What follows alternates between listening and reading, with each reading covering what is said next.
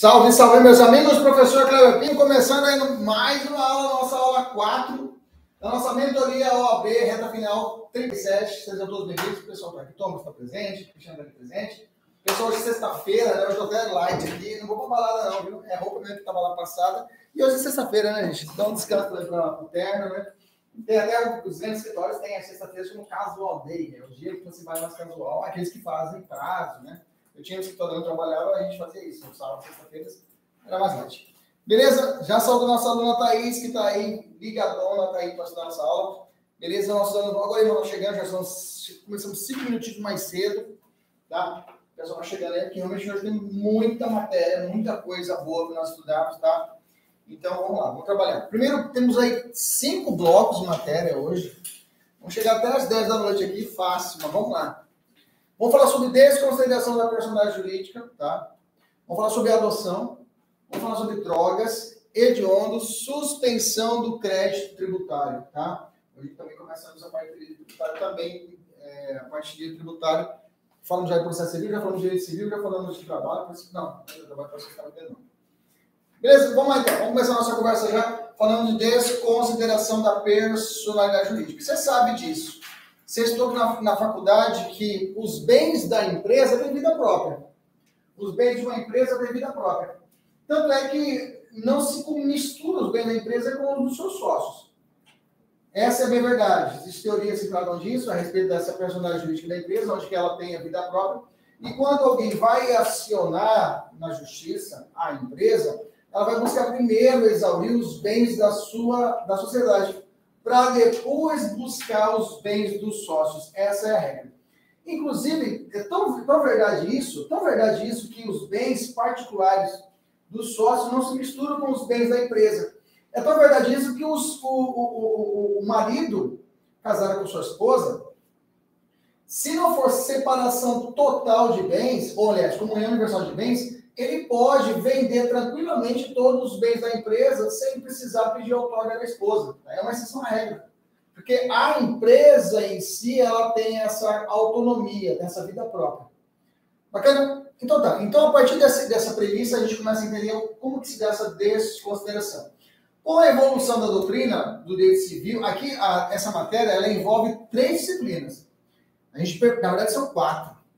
Existe a desconsideração tanto no âmbito trabalhista, como no âmbito civil, como no âmbito do consumidor e até em ambiental tem desconsideração da personalidade jurídica. Só para ter uma ideia. Então, quanto, quanto é amplo esse caminho?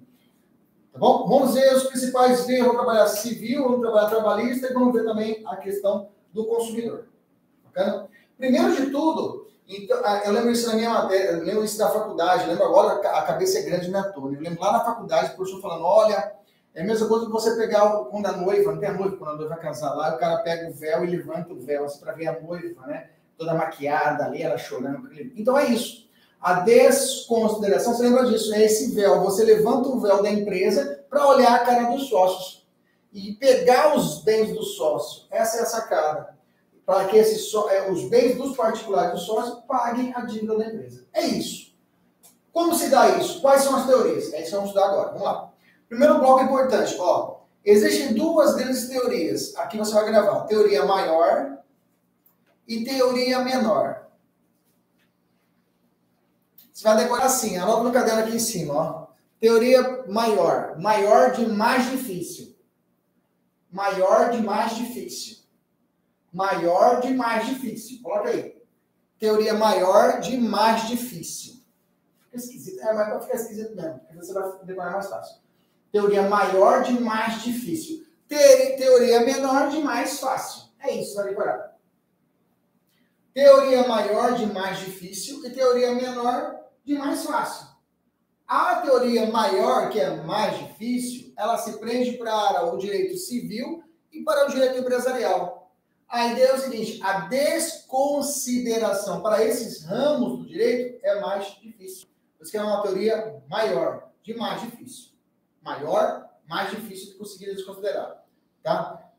Aqui eu vou basear no artigo 50 do Código Civil. Pode anotar aqui do lado, artigo 50. Eu não coloquei aqui, mas de cabeça eu lembro. Artigo 50. Artigo 50 do Código Civil. Artigo 50 do CC.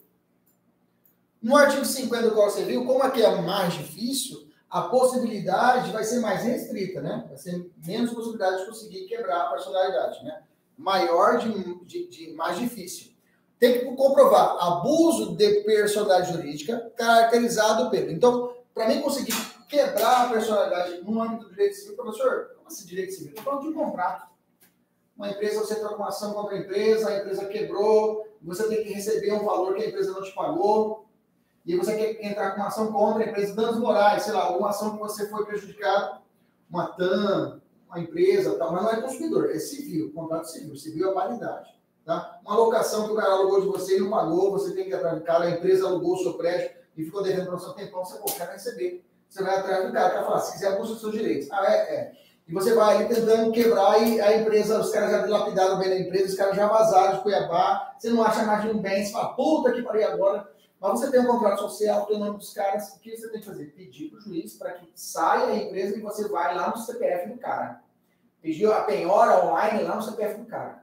Beleza? Como consigo fazer isso? Através do que? Olha, eu tenho que comprovar esse abuso de personalidade. Eu tenho que cobrar primeiro que houve um desvio de finalidade, tá? que eles chamam de teoria maior subjetiva, teoria maior subjetiva, houve, você tem que botar um desvio de finalidade. Eu estou falando de dolo, né? Estou falando de dolo, o cara de dolo, realmente. Ele queria, a finalidade dele era fazer, cumprir o contrato e não está cumprindo. Eu tenho que juntar o contrato na, na, no curso do, do, processo, mostrar a petição inicial, mostrar todo o procedimento para que seja desconsiderado. E a segunda é a confusão patrimonial que é uma teoria maior objetiva. O que seria essa confusão patrimonial? Você não sabe o que é o bem da empresa, o que é bem particular do cara. Então, eu tenho que provar dois requisitos. Primeiro, esse dolo, que é essa desvio de finalidade, ele quis fazer o contrato com você, só que ele quis te sacanear, não vai te pagar, ele falou todos os seus direitos. E o segundo, você vai buscar o só, você não sabe qual que é o bem particular do cara, se aquele carro é dele ou é da, da, da, da empresa dele. Você vai botar misturado, você sabe por quê. Então você falou, excelência, ó, não sei qual que é tira o véu da empresa aí e vai logo no sócio lá que está tudo misturado. Essa é a teoria maior de mais difícil, beleza? Eu vou aplicar quando? Cuidado. Direito civil e empresarial. Quando eu vou comprovar? Quando ocorreu o quê? Abuso de da personalidade jurídica. Abuso da personalidade jurídica. Abuso da personalidade jurídica. Como caracteriza esse abuso? Desiste na idade e confusão patrimonial. Beleza? De outra banda, por outro lado, por outro olhar, a teoria menor, de menos difícil, para poder conseguir quebrar a teoria, eu tenho três ramos de direito. Lá no consumidor, a trabalhista e a ambiental. Nesses três anos é mais fácil conseguir comprovar a, essa, essa ideia para você quebrar a, a, a, a, a a personalidade da empresa. Como vai ser, professor? Basta que a pessoa jurídica seja um obstáculo no ressarcimento de prejuízos causados aos credores, partindo do pressuposto que o risco da atividade empresarial não pode ser transferido aos consumidores, que são vulneráveis frente à pessoa jurídica, por exemplo. Então, quer dizer que você, aqui, você chegou e fez um pedido para a pessoa fazer o pagamento para você, na, trabalhista. Entrou com a ação e você falou, ó, eu preciso receber o meu salário do meu, do, do meu cliente, tá? ou antes disso, receber os, os, os honorários, as verbas trabalhistas. E aí a empresa, ela falou assim, não, não vou pagar. Não vou passar. A empresa aqui tem outros débitos aqui, a gente vai pagar. E nisso a empresa utiliza da empresa de uma forma para poder ocultar, não, os bens estão na empresa, a gente está vendendo a empresa, estamos aí quebrando, não tem como vender para você. E coloca a, a empresa como obstáculo de fazer o pagamento.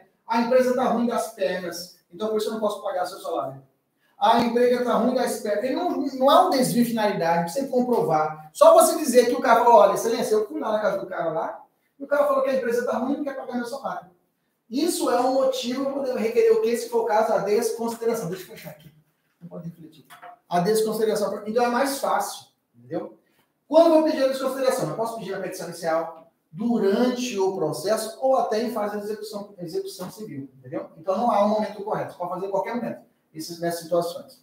Então, cravou, que que... Professor, não entendi porra nenhuma. Então, você vê agora o seguinte. Teoria menor, mais fácil para trabalhista, ambiental e código de defesa do consumidor. E para o mais difícil, teoria maior para o direito civil e empresarial. Beleza? Beleza, Celeste? Vamos lá? Firme e forte. Vamos avançar.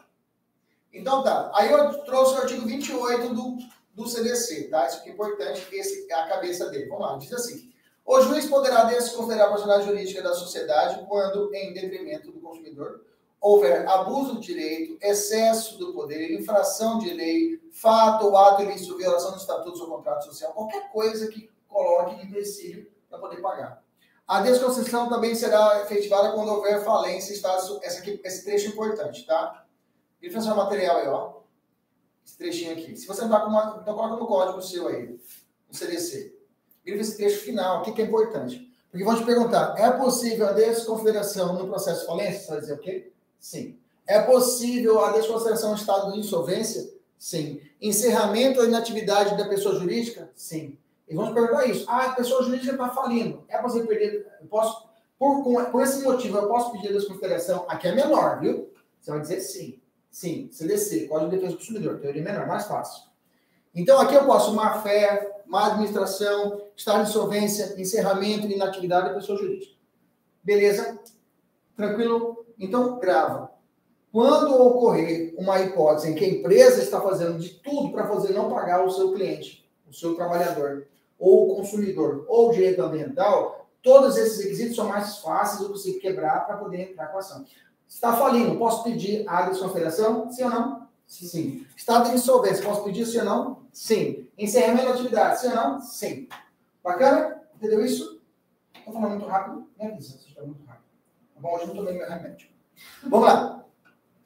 Eu tenho essas. Ah, tá. Essa parte aqui de cima fala da desconsideração. Essas aqui de baixo são situações, esses três parágrafos, o segundo, o terceiro e o quarto, se prende à ideia de uma sociedade e a, se ela vai ser a solidária dessa sociedade, vai ser subsidiária, se vai ser solidária ou se ela responde só por culpa. Tá ah, então vamos deixar essas três aqui para o próximo slide, tá? Importante o parágrafo 5 também, o parágrafo 5 também fala de outra hipótese. Também poderá ser desconsiderada a pessoa, a pessoa jurídica sempre que a sua personalidade for de alguma forma obstáculo ao ressarcimento de prejuízo causado aos seus consumidores. Beleza, isso nós já falamos lá em cima. Beleza? Então, a, a desconsideração está aqui no 28, cabeça, e no parágrafo 5. E se essas, esses três parágrafos, professor? Vamos aqui. Você vai decorar assim, ó. Quando falar consórcio, sociedade de consórcio, você lembra solidário. Consórcio, você lembra solidário. Consórcio, solidário. Consórcio, solidário. Sociedades coligadas, aí você lembra de cu. Lembra do cu? Do cu aqui. Entendeu? Lembra do cu. Coligadas quer dizer culpa. Tá? Coligadas, culpa. Coligadas, culpa. Coligadas, elege é o que é? Beleza. Tá bom? Então, sociedades coligadas, é coligadas, na verdade, você lembra que responde por culpa. Consórcio é o quê? Solidário. Aí vai sobrar o quê? Grupo societário, sociedade controladora, o resto é o quê? Subsidiário. Entendeu isso? Sim ou não? Entendeu? Fala, pô, ainda diga, você escreve de novo. Não, é, não tem que entender, você tem que só ler aqui. Ó. Falou coligado, você lembra que responde por culpa. Tá? Você tem que provar a culpa de uma sociedade coligada, que é a sociedade que há várias empresas juntas, que elas agiram com culpa. Por isso ela deve ser responsabilizada no âmbito civil, no âmbito do consumidor. Se a sociedade for de consórcio, no consórcio, todos respondem de forma solidária. Conhece consórcio? Já viu consórcio de carro? Beleza. Então a ideia é a seguinte: no consórcio, não um consórcio de carro onde tem várias pessoas que vão comprar um carro, mas digamos que tem um consórcio de empresas. Tem um consórcio de empresas para uma determinada situação. Todas elas estão pagando um determinado arrendamento mercantil. Três fazendas juntas são solidárias, são sociedades, são solidárias, beleza? Se uma da merda não pagou, aquele cara pode cobrar de todas elas ao mesmo tempo o valor total. Porque solidário quer dizer que põe no pau todo mundo. Entendemos isso? Aqui em cima é subsidiário. Lembra? Toda vez que você viu subsidiário é benefício de ordem. Sub, pode anotar embaixo. Subsidiário é benefício de ordem. Subsidiário é benefício de ordem. Subsidiário é benefício de ordem. Subsidiário é benefício de ordem. Ou seja, primeiro eu vou no principal, depois eu vou no secundário. Primeiro eu vou naquele principal, que se não tem dinheiro, eu vou buscar o outro. Beleza? Vamos lá. Pode se perguntar para você o que seria desconsideração inversa ou invertida. O que, que é isso? Vamos lá. A desconsideração é: eu levanto o véu da empresa para pegar os bens dos sócios. Beleza? Agora imaginamos um pai que está terminando o seu casamento com a sua esposa. A amante está falando, termina lá o casamento, termina o casamento. E ele tem uma empresa. Ela fala, você pega o seu, a sua, o seu carro, não pega o Volvo nosso, você, meu, meu amante, né? E coloca na empresa. E coloca na empresa como nome da empresa, porque quando você divorciar, ela vai querer pegar para você. Se você jogar para o bem da empresa, tá ótimo, porque aí vai misturar lá e aí depois você pega ela, entendeu? Ao contrário agora. Então, a discussão inversa é quando o, o sócio, ele coloca o bem na empresa.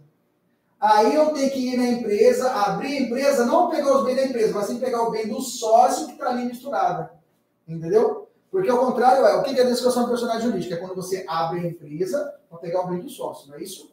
A inversa é quando você abre a empresa para pegar um bem do sócio que colocou lá misturado da empresa. Mas o bem, na verdade, é separado. Vou te dar um exemplo. Ó, cai na prova assim. Pai esconde seu patrimônio pessoal na estrutura da empresa, da sociedade, pessoa jurídica, com, com o reprovável propósito de esquivar-se do pagamento de pensão alimentícia do seu filho. Ele pega o carro, ele pega o, o dinheiro dele e fala que é da empresa. Ele mistura o bem particular com a empresa. Nesse caso, tem que ser feita a desconsideração inversa. Agora eu vou abrir a empresa para pegar o bem do sócio que jogou na empresa, entendeu? Ele fez uma mistura ali no meio. Na verdade, eu quero buscar o bem do sócio, lá de fora, não o bem da empresa. Porque na, na desconsideração é você levanta, sai da empresa e pega o bem do sócio. Não é isso? A inversa é o sócio pega o bem dele e mistura na empresa. Grava isso.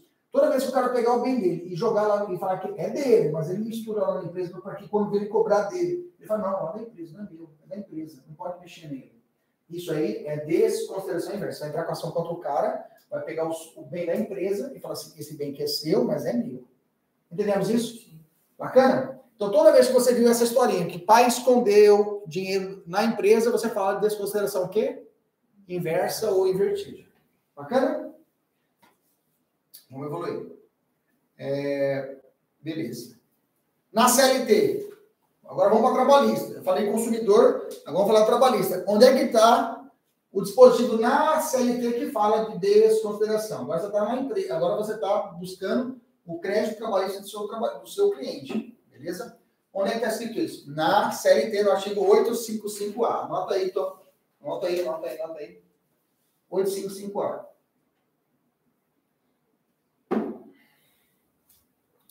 Diz assim, e para você entrar com um pedido de desconsideração, é, tem um processo, processo principal. O processo principal, você está pedindo é a verba trabalhista, bacana? Lá no cível, você está pedindo lá a arrecadação do valor que o cara está te devendo. Beleza? O processo principal é isso. A desconsideração é um incidente. O que, que chama incidente? Incidente quer dizer que é algum procedimento dentro do processo que você tem que resolver ele para poder continuar com o processo principal. É uma treta. É como se tivesse o um pneu furado. Furou o pneu aqui no mês, tem que chegar na viagem. Então vamos consertar esse pneu primeiro, depois que a gente consertar, a gente volta para o trilho, para a estrada correr. Então, quando tem uma desconsideração, isso eu paro o processo, vamos resolver essa treta, vamos conseguir o bem, conseguiu? Ah, então, voltar aqui o processo, e do processo a gente continuar.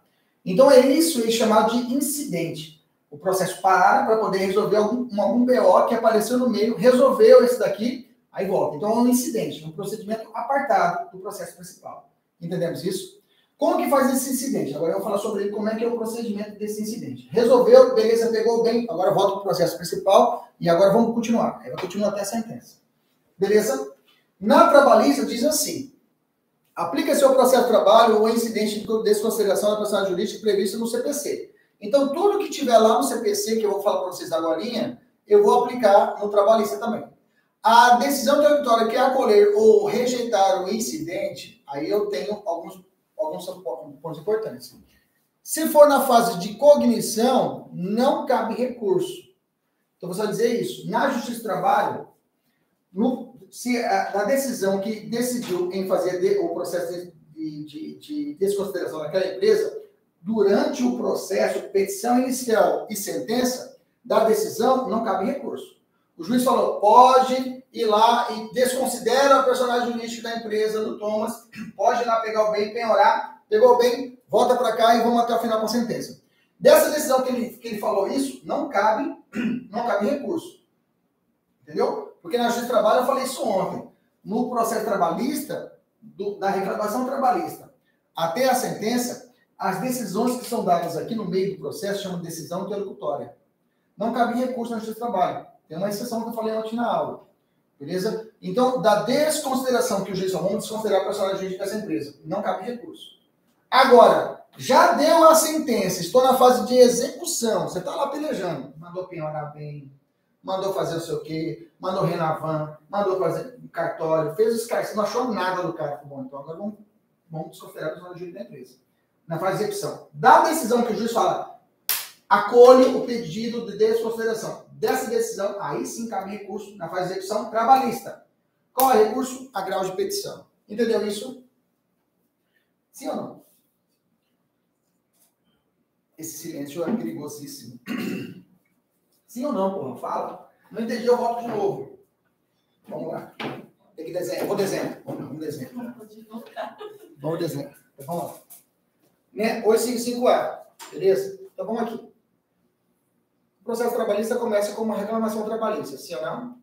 Sim. Fala, sim. sim. Beleza da reclamação, ela não vai para o juiz. Aqui na Justiça do Trabalho é diferente do civil. No civil cai no colo do juiz, ou no penal cai no colo do juiz. O juiz fala, receba a petição inicial, cita-se a parte contrária. Não é assim? Justiça do Trabalho não tem isso. Já vai, o cara já, é, já vai direto para o distribuidor e o cara já vai ser notificado. Citado. A parte contrária. A parte contrária é notificada para comparecer na audiência. Na audiência de conciliação, ele vai ter que apresentar a sua contestação e estar presente. Então, é duas intimações, para ele ir para a audiência e contestar. Beleza? Aí depois, se não tem acordo, vai para uma, uma, segunda, uma segunda audiência, uma audiência de instrução. Depois, o próximo passo normalmente já vai ser a sentença. Beleza? Depois da sentença, aí começa a fase de execução. Cumprimento de sentença, aí a fase de execução. Ok? Aqui é a fase de execução. Vocês estão comigo, sim ou não? Sim. Beleza. Vamos desenhar, tio. Beleza. Aqui.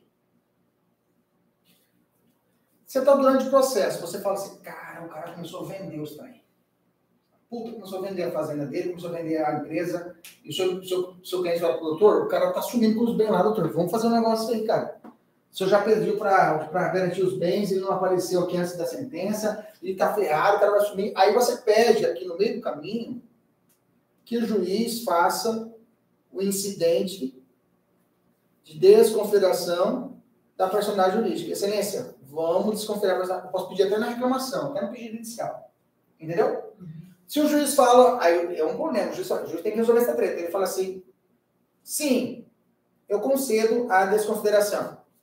Dessa decisão aqui, como está na fase de cognição, que é a fase da reclamação até a sentença, a lei fala que não cabe o quê? Recurso. Beleza? Sim ou não, força? Sim. Perfeito. Digamos que você não visualizou isso no processo. Você também não achou importante. Não, não vai dar nada, não. Ele não vai conseguir vender tudo bem dele. Não, deixa quieto. Chegou na execução. Chegou na execução, você viu que não, a empresa está sem nada. Abre a sala, não tem mais nenhum computador. Você fala, puta, demorei demais. Devia ter feito o pedido antes. E aí você faz aqui, excelência, vamos fazer o incidente de desconsideração da personalidade jurídica. Agora, agora, fazer o quê? Comi barriga e acontece isso na prática? Acontece. Quando vai. Ou então, até às vezes, o, o, cliente seu não te ajuda também, né? O cara some, não te dá informação, você não sabe. Eu vou ficar com vontade de bem, então. Chegou aqui, o juiz fala sim, vamos desconsiderar. A decisão agora na fase de execução, cabe que a empresa entrar com algum recurso, sim ou não? Sim, como chama recurso? Agravo de. Está escrito ali. Petição. Prazo de oito dias. Entendeu? Ele vai, e essa, esse agravo vai lá para o TRT. Ele vai discutir. A empresa que não quer, que desconsidera. Agora entendemos. Se não for, é só desenhar. Né? Só desenhar, vamos ver melhor. Beleza. Cabe agravo interno se proferir. Ah, tá. Beleza, maravilha. Digamos, a lei fala, cabe a grave interna se proferir pelo relator em ser instaurado originariamente no tribunal. Porque pode acontecer, pode acontecer que esse processo não começa na vara. Você sabe disso, né? Você sabe que o processo, um processo, um processo civil trabalhista, ou até criminal, pode ser que ela já come, comece no nível 2. O processo já começa no tribunal, você sabia disso? Você já é contratado para começar, o processo já vai dar o start lá no tribunal, já numa segunda instância. Pode acontecer isso? Pode, pode acontecer. Na justiça trabalho tem, senhor? Tem. A parte de dissídio coletivo, que é a briga de cachorro grande, sindicato contra sindicato, ele já começa lá em cima. Ação rescisória, lá em cima também. Mandado de segurança, pode ser lá em cima também. Na, cível, eu posso começar em cima, ação rescisória, lá em cima eu posso começar no tribunal já. No penal, eu posso começar lá em cima, mandado de segurança, eu posso começar é, habeas corpus lá em cima no tribunal já, ação revisional lá no, lá no tribunal, entendeu? Quando ele começa no tribunal, quando começa o processo, já começa no tribunal, se o, o, aí vai ser o desembargador que vai mexer com o processo, não vai ser juiz, né? Porque então, o tribunal é desembargador, né? Aí, se o desembargador que recebeu o processo, como normalmente o desembargador que recebe o processo, ele chama de relator. Se o relator decidiu que naquele momento, e pode acontecer isso, você pode pedir isso lá no tribunal. Excelências, excelências, deuses, eu quero que seja desconsiderado a pessoa da jurídica. Você pede o, o incidente de desconsideração da pessoa jurídica. Você pedir lá no tribunal, o juiz pode decidir, o relator, o desembargador pode decidir, e a decisão dele cabe recurso? Cabe. Só que o, o recurso lá chama o quê? Agravo interno. Entendemos isso? Isso tudo na trabalhista. Aqui é tudo trabalhista. Você está comigo? Eu acabei de abrir um leque com vocês, estou falando de civil, já falei do penal, falando, do ambiental, estou falando de trabalhista aqui. Na trabalhista, vou reforçar, se o juiz decide em desconsiderar a personagem jurídica durante o processo, ou seja, faz consideração, é, de cognição, se ele disse sim, pode desconsiderar, cabe recursos na trabalhista, sim ou não? Não. Se for não fazer execução, cabe recurso? Sim. Qual recurso? Qual recurso? Qual recurso? Qual aqui? Agravo de petição. Quantas letras tem a petição? Um, dois, três, quatro, cinco, seis, sete. Faltou um para dar oito, né? Aí podia falar oito dias, né? Que é o prazo do agravo de petição. Oito dias, né? Vamos contar aqui. Um, dois, três, quatro, cinco, seis, sete, oito. Agravo D. Pronto. Oito, oito agravo D, dá oito letras, oito dias. É o prazo. Tá horrível esse prazo. Vamos melhorar os macetes. Mas na trabalhista você. É, vamos falar de recurso, né? Acho que semana que vem já está falando de. Não vai dar ainda. Mas quando eu falar de recurso trabalhista, já vou dar uma dica para você. Você tem dúvida? O prazo é oito dias. Pode anotar. Se você tem dúvida na trabalhista, o prazo é oito dias. No civil, 15 dias. E no, no penal, cinco dias. Um macete. É regra. Estou falando na regra, tá?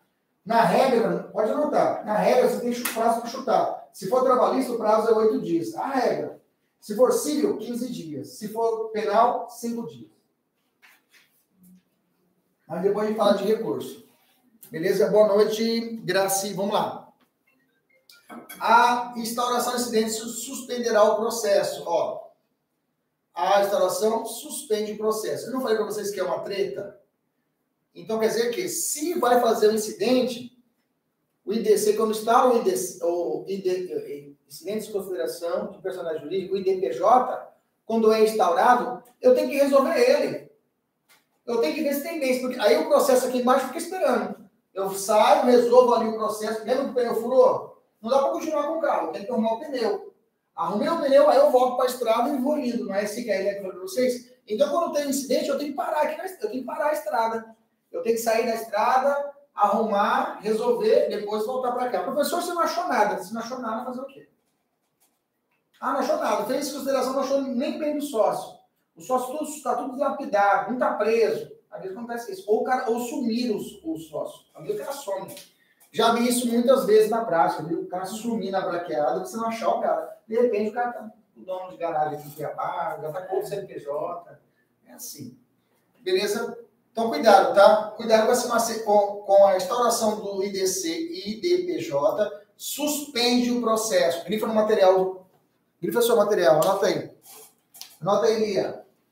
Escreve para mim, Elia, aí na, no, no, no chat. Escreve aí. Na trabalhista, autorizado ou incidente, suspende o processo. Na trabalhista, autorizado ou incidente, suspende o processo.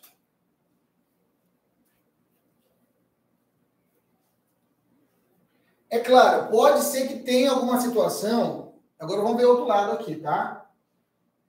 Suspendeu o processo, beleza. Mas imaginamos a seguinte situação: você está defendendo a empresa. Época de Natal. A empresa está quebrada, tem poucos funcionários. Vai quebrar os sócios também. Aí a empresa fala assim: ó, os sócios estão pagando o salário do pessoal. Excelência, não faça isso. Eu posso entrar com pedido especial? Pode. Posso pedir concessão de tutela de urgência a empresa, entendeu? Pessoa para o juiz, excelência, não faz isso. Você fazer isso, você vai quebrar a empresa aqui. O sócio que você vai pegar o bem dos caras está pagando o salário da mentira, né? Ninguém. É. Estar tá pagando o salário dos trabalhadores. Então, quer dizer que, mesmo que suspende o processo, o juiz pode analisar um pedido de tutela de urgência natureza cautelar. Você pode entrar uma cautelar falando, excelência, não, não faça isso. Porque eu sei que não cabe recurso aqui, por exemplo, mas não faça isso. Entra uma cautelar falando, excelência, não, não faça isso, não decida, não faça, não se puder, pessoal, porque os sócios estão pagando as contas da empresa. Beleza? Tranquilo? Maravilha, vamos evoluir. Vamos lá, agora vamos para o IDC, vamos para o IDPJ. Como que é feito o procedimento? Agora eu vou lá para o CPC. Vou lá para o CPC. Tá? Primeiro, diz assim, quem faz o pedido do, do incidente? Né? Quem instaura o pedido da parte ou do Ministério Público quando lhe couber intervir processo ou pedido de consideração do processo jurídico severá o pressuposto previsto em lei. Então, quem vai pedir é a parte, tá? A parte. Isso aqui é grande pegadinha, tá? O juiz pode instaurar um incidente de ofício? Não,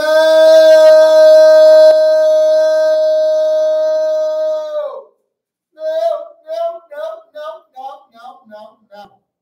Juiz não instaura incidente de ofício, nem na trabalhista, nem no civil, não pode. Lugar nenhum. Juiz não pode instaurar incidente de ofício, não pode, tá? O juiz não pode instaurar o incidente. Alguém tem que pedir para ele. Pô, o senhor está parecendo penal, né? O senhor falou que o, o, o, o, juiz não pode converter a, a preventiva, ou flagrante preventiva lá na, lá na custódia. Lembra disso que eu falei para vocês? Lembra? Lembra? Ninguém lembra? Vocês não estavam aqui nesse dia? Tudo bem. Eu falei, né, eu falei. Então, comece a fazer essa, esse cruzamento, viu, gente? Comece a cruzar as matérias. Não vai, você não vai ficar louca, não. Fica tranquilo. Comece a cruzar. Quando eu falei assim, ó, não pode de ofício. Você tenta gravar alguma outra coisa parecida para você lembrar essa. Aí você fala, pô, lá, lá no penal, por exemplo, o juiz não pode determinar preventivo de ofício. Pronto. Você já casou uma de penal com uma questão de processo civil. Entendeu? Aí você lembra do IDC, do incidente de desconsideração e também você lembra da prisão preventiva, que nas duas situações, os juízes, um civil, outro trabalho penal, não pode se considerar de ofício. Tudo que eu falar aqui eu aplica para trabalhista também, tá? Tudo que eu falar aqui eu aplica para trabalhista. Tudo que eu falar, anota aí no seu caderno, anota o material. Tudo aqui aplica-se para trabalhista. Vamos lá. Aplica-se a desconsideração inversa da personalidade jurídica é quando você quer atingir o sócio? Sim, tá? Isso eu já falei.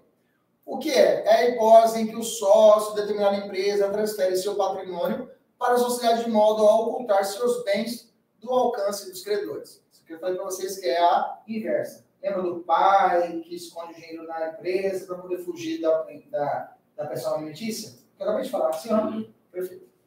Vamos continuar.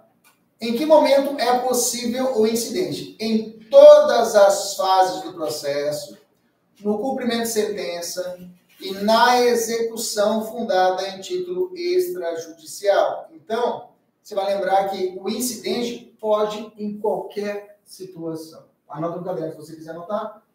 O incidente cabe em qualquer situação. Às vezes vão te sacanear. Só cabe na fase de sentença. Só cabe em cumprimento de sentença só cabe na pensão inicial. Não, cabe em todas as situações. Instaurado o incidente, quem será imediatamente comunicado? O distribuidor para as anotações devidas. Tá, beleza, aqui nem tanto. Não é tão importante. Quando será requerido o IDJ? Quando o pedido, ou o pedido, quando for pedido na petição inicial, onde será citado o sócio ou a pessoa jurídica. Então, se eu entrar com o pedido da desconsideração, aqui é a reclamação trabalhista, dentro da reclamação, lá no primeiro item da petição, eu já peço o IDJC, o, incidente. Se eu já pedir aqui, a outra parte, a outra parte vai ter que ser citada já a respeito do incidente. Então, quando eu começo o processo, quando eu começar o processo já fazer o pedido, a outra parte já falou, ó, o cara pediu lá na petição inicial o incidente. Você já pode se defender também. Faz a sua contestação defendendo os, as regras trabalhistas e, além disso, já faz sua defesa aí a respeito, ele pediu a desconsideração da sua empresa. Então, quando eu faço na petição inicial, o cara na contestação vai ter que contestar todos os fatos, sabe que a pessoa tem que rebater, né? Todos os fatos tem que rebater e, além disso, rebater também o, a, o incidente. Tá? Falou, olha, não tem dinheiro, não pode fazer isso.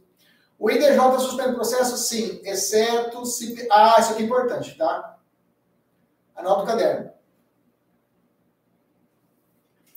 Eu disse para você que ele suspende. Eu falei, olha para mim. Eu falei que ele, se for pedido aqui no suspende, sim ou não? Sim. Só que tem uma exceção. Se o pedido for feito na petição inicial, não suspende o andamento do processo. E vai correr junto. Repetindo. Aqui o processo está rolando. Já tem um processo. Vamos lá. Já tem um processo rolando. Um processo rolando. Quando você pede um incidente, essa só puxei. Quando você pede uma petição avulsa, essa petição ela vai anexo ao processo. Você está comigo? Aí o processo agora tem que, tem que resolver essa treta aqui da frente. Aí o processo vem para cá, para esse processo principal ele fica parado, enquanto não resolver esse pedido aqui. Entendeu isso? Sim ou não, força? Resolveu desconsiderar a personalidade jurídica? Beleza. Aí volta o processo a correr normalmente. Tchum, vai embora. Entendeu agora? Agora, se o pedido já está dentro da inicial, se o pedido já está aqui dentro da inicial, não tem por que parar o processo, porque o processo ainda nem começou, entendeu? Vai dar tudo junto. Então, por isso que se o pedido da, do incidente está dentro da inicial, o processo vai correr junto com o incidente, junto, os dois juntos. Entendeu isso? Então, melhor é na inicial. Melhor na inicial. Só que você tem que comprovar todos os requisitos, né? Que realmente ocorreu, essa necessidade, o cara. Aí você tem que comprovar que você fez notificação extrajudicial, você buscou a empresa, se foi trabalhista, foi lá, fez uma audiência de conciliação com o cara, tentou fazer o pagamento, o cara não pagou, mandou e-mail, o cara não respondeu. Além disso, na, na TV aparece que a empresa está quebrando, entendeu? Está em falência. Então você tem que juntar todos os documentos na inicial e aí fazer o pedido. Beleza? Tranquilo? Parece que estamos sozinhos hoje na aula, ninguém na online, só três alunos. Esses estão demais, hein? Essa comunidade de assistir aula em casa também, vou começar a cortar o sinal, vou obrigar vocês a virem aqui. Mentira, porque tem muita gente que, é, que não é daqui de Cuiabá também. Bacana, vamos lá. Continuando aqui. Até agora tudo bem? Beleza, Celeste? Essa é a nossa bonita fruta. Vamos lá. O que deve ser demonstrado no requerimento do DJ? O preenchimento dos pressupostos legais, tará, tará. Qual o prazo de manifestação do sócio? 15 dias, tá? 15 dias. Então, se for aberto o incidente, o sócio ele vai ter o prazo de quantos dias para fazer a defesa dele?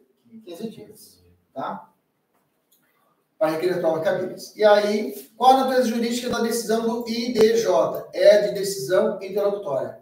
Cabe recurso? Agora, se for proferida pelo relator, cabe agravo interno, nós já falamos. Se for durante o processo na trabalhista, não cabe, né? Se for durante o processo na trabalhista, não cabe recurso só se for na fase de execução, aí cabe agravo de petição, e se for tribunal, agravo interno, tá? Se o devedor alienou, se o devedor alienou, ele vendeu, onerou bens, a cláusula em, em clara falta de execução, qual é o efeito de decisão de desconsideração? Se caso, durante o incidente, descobre que o cara vendeu todos os bens para não pagar aquela ação trabalhista.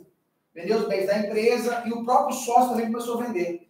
As vendas que ele foi feita, a decisão fala assim, essa venda aí não vale de nada. Ah, mas ele vendeu essa fazenda. Não vale de nada, volta aqui. Porque ele está podendo que fazer o valor? E quem perdeu? Quem perdeu o quê? Quem comprou. Aí, ó, quem comprou pode entrar com a chamada embargem terceiro. Entendeu? Aí vai ter que entrar com a embargem terceiro. Porque quando você comprou, você tinha que saber também, né? Esse é, tem que uma fé. Aí a pessoa vai ter que puxar na matrícula, ver o imóvel, aí entra no embarque em terceiro. Ó, esse bem é meu, comprei do cara bem. Aí vira uma bola de neve. Quando a gente pede o IDPJ que suspende, aí a gente sabe que ele está vendendo, fazendo movimento. O que acontece? O juiz é, bloqueia os bens dele? Isso. É isso, é isso que acontece. O incidente é para não isso. acontecer isso. O incidente, é- o, o, o, o, tá, tá professor, se por caso ele travou, e se ele começar a vender os bens, é claro, existem outras medidas cautelares, de arresto e sequestro, que seriam medidas cautelares de busca é, real, você vai lá buscar para poder prender aqueles bens que são medidos. Pode ser cautelarmente pedidos dentro do incidente. O incidente pode desconsiderar. Abriu o véu do sócio, viu que os sócios estão vendendo os bens, aí você pode fazer um pedido extra para o juiz de, de sequestro, arresto e apreender aqueles bens ali. Beleza? Para que ele possa liminarmente resolver. A ideia é garantir o juízo, garantir o futuro processo. Bacana? Eu acho que deu. Aí eu vou fazer questão aqui, olha só como já caiu. Com base no CDC sobre a desconsideração da personalidade jurídica. Letra A. As sociedades coligadas. Coligar, você lembra de quê? Lembra de quê? Cu. Lembra de cu. Sociedades em que se agrupam para a execução de determinados empreendimentos respondem subsidiariamente, não tem nada a ver. Tá? Coligadas é responder por culpa, não é isso? Sim ou não? Sim. Então tá fora essa questão, não tem nada a ver. As sociedades consorciadas, opa, o consórcio é o quê? Solidário. O consórcio é o quê? O consórcio é solidário. Vamos lá, as sociedades consorciadas só respondem por danos causados pelos consumidores mediante a comprovação de cu. Opa, cu é coligadas, não é isso? Sim ou não? Sim. Então tá fora. Entendeu? Letra fria. Letra E, C é a correta. É lícita a desconsideração da jurídica ágil a determinado consumidor falência, estado de solvência, encerramento ou inatividade de pessoa jurídica provocadas por má administração. É essa? É essa. D. As sociedades integrantes de grupos societários, formar sociedades controladoras, aqui é subsidiária, respondem de forma solidária? Não. Quem é solidário é o quê? Consórcio. Tá fora. As sociedades controladas que participam 10% ou mais do capital, relacionadas respondem de forma solidária. Não, tem nada a ver, a gente nem falou sobre isso. Outra, a desconsideração da jurídica é prevista para impedir que abusos e fraudes cometidos por sócios e administradores causem aos consumidores prejuízos e danos de, de outro modo irreparáveis. O ordenamento jurídico estabelece que tal desconsideração, letra A, atinge objetiva e subsidiariamente as sociedades controladas e, simples, e simplesmente as coligadas. Falou de coligadas é o que? Culpa, não é isso? Sim ou não? Sim. Então tá fora, tá? Depende de demonstração cabal da insolvência da pessoa jurídica. Bom, se é consumidor, não precisa demonstração cabal. Você tá comigo? Sim ou não? É mais fácil, teoria menor. É medida excepcional, judicialmente determinada, diver- diversa da extinção da pessoa jurídica. É medida excepcional, judicialmente determinada, diversa. Essa está bonitinha. Vamos ver se é outra. Submete-se como exercício de direito potestativo ao prazo decadencial de ação própria. Não. Confunde-se com a dissolução e liquidação de pessoa jurídica. Não. Alternativa correta, letra C. É medida excepcional, judicialmente determinada, diversa da extinção da pessoa jurídica. Isso mesmo. Na verdade, a empresa, a desconsideração não é acabar com a empresa. Eu não quero despersonalizar, eu quero desconsiderar. Despersonalizar seria tirar a personalidade jurídica. Não é isso. A gente só quer tirar os, mostrar o véu realmente dos sócios. Beleza, meio truncado, mas vamos lá. Bom, sai do direito civil, sai do direito trabalhista, sai do direito do consumidor e vamos para a droga. Vamos lá. Tratar dos drogados. Mentira, vamos estudar a matéria droga. Droga é matéria, sempre cai uma matéria de legislação penal especial, né? E a gente estudar algumas leis básicas. Droga, e hediondo e desarmamento. São três que realmente são perigosíssimas sua prova. Vamos bater drogas hoje e hediondo e deixa o desarmamento para a frente. Vamos lá. Primeira hipótese, você tem que lembrar, se você não lembra, vamos falar alguns julgados bacanas, tá? Primeiro, alguns julgados que o exame de ordem adora brincar com os julgados. É possível que o Poder Judiciário conceda autorização para que pessoa faça o cultivo de maconha com objetivos medicinais? É o cara fazer, plantar uma maconhinha na casa dele, um, um pezinho, para que ele possa tirar ali o olhinho para poder tomar o, o remedinho para ficar calminho. É isso, tá? Tô brincando, mas é que existe alguns. O canabidiol, ele é extraído da maconha. E o canabidiol, ele não é considerado substância entorpecente. Essa palavrinha, canabidiol, não é. E o canabidiol está dentro da maconha. Entendeu? Então, o que, que o STJ falou? Que é possível que o cara retire da planta, ou seja, que ele cultive na casa dele e tire o canabidiol. É claro, com autorização judicial, tudo certinho. Bacana? Tem dois posicionamentos. Tá? O STJ em 2021 disse que não. Tá? Mas agora, em 22, no posicionamento mais recente, o STJ disse que sim, que é possível. Então, podemos dizer que o examinador colocando o posicionamento mais recente do STJ é que é possível, tá? Ah, tá, Emily? Tá, tudo bem, o pessoal do online tá aí, né? Dá um oi aí, né, gente? Tá certo, dá um oi aí, que vocês estão aí, que só aparecem um ou dois ali, eu fico preocupado. Beleza? Então é possível sim, olha a, a leitura, é possível a concessão de salvo-conduto para permitir que as pessoas com prescrição médica para o uso de canabidiol cultive plantas de maconha e dela faça extração do óleo. Beleza? Então é possível? É possível o atual posicionamento do STJ. Bacana? Lembra, planta da maconha, canabidiol, vai tomar para poder ficar calminho, para poder tirar. Porque, na verdade, o canabidiol, quando chegou no Supremo, o canabidiol não estava naquela lista da Anvisa que fala que é entorpecente. Tem uma lista que fala que é entorpecente. Porque teve um caso uma menina que ela tinha quase 100 convulsões por dia, a criança tinha. Então ela tinha um problema de espasmo muscular, era terrível, e a mãe traficava. Ela comprava no mercado negro mesmo a, a, a droga para poder aplicar na filha dela, que era proibido. Se ela fosse pega, era crime de tráfico internacional. E aí ela fez um pedido ao Supremo, fez um pedido, chegou até o Supremo o recurso dela, e aí o Supremo falou assim, não, canabidiol para fins medicinais é retirado da lista, não é considerado droga. E aí evoluiu-se a jurisprudência e hoje pode até plantar a maconha na casa. Beleza? Gente, não é um maconheiro, vagabundo, que compra um deck de maconha para poder falar, ah, é canabidiol para tomar, para ficar calmo. Não é esse, não, viu? Esse é porrada, vagabundo. Estou falando aqui a pessoa que precisa, tem prescrição médica. Ó, a lei fala prescrição médica. Próximo, viola a proporcionalidade e a consideração e condenação anterior por delito de porte de drogas. Isso que eu falava lá na frente, tá? O cara que, com, com, o cara comete, que é pego com porte de drogas para usar a droga, o 28, o usuário, se ele comete o crime, não gera reincidência, tá? Vou falar isso para você semana frente. Se ele comete hoje 28, ele é usuário, e depois ele comete o crime de tráfico, ele é primário. É como se não existisse esse primeiro crime. Se ele for enquadrado no 28, que é de usuário. Bacana? Beleza? Evoluindo. O que mais que eu tenho aqui? O autor de conduta do 28 é o quem tem a posse da droga. A gente chama de usuário, mas é o posse de droga. Deve ser encaminhado diretamente ao juiz, tá? Essa foi uma decisão da, da ministra Carmen Lúcia. Vou explicar para você. O maconheiro, quando ele é pego, aplica-se o GCRIM. GCRIM, sabe o GCRIM? Juizado Especial Criminal? Perfeito, aplica o GCRIM, tá? Mesmo que a lei de drogas, a lei de drogas tem um procedimento próprio. Nosso Supremo já disse, se for o 28, é usuário, aplica o GCRIM. O que, que é? O cara vai lá para o GCRIM, se ele pega na delegacia, é feito o termo circunstanciado de ocorrência, no TCO fala assim, vai no GCRIM tal dia. O cara vai lá. Tive uma situação de um amigo meu, de faculdade, né? O nome dele era Caju. Ele tá vivo até hoje, não morreu, para fumar. E aí o Caju, né? Foi uma vez, vou contar rapidinho essa história aí, vocês vão fixar. O Caju ele foi pego perto de Santa Rosa. Ele é família abastada, tá? rico mesmo. Só que sumiu, não sei o que, nunca mais viu o cara, né? Foi cá, sumiu nas, nas festas, toda. Tinha a comissão de formatura oficial e a, comissão paralela. A comissão paralela era eu, os meninos e o Caju. Né? A gente ia tudo nas festas na casa dele. Mas eu não era maconheiro, ele era maconheiro. Fumava maconha. Explicar, né? Senão eu não sou maconheiro. Né?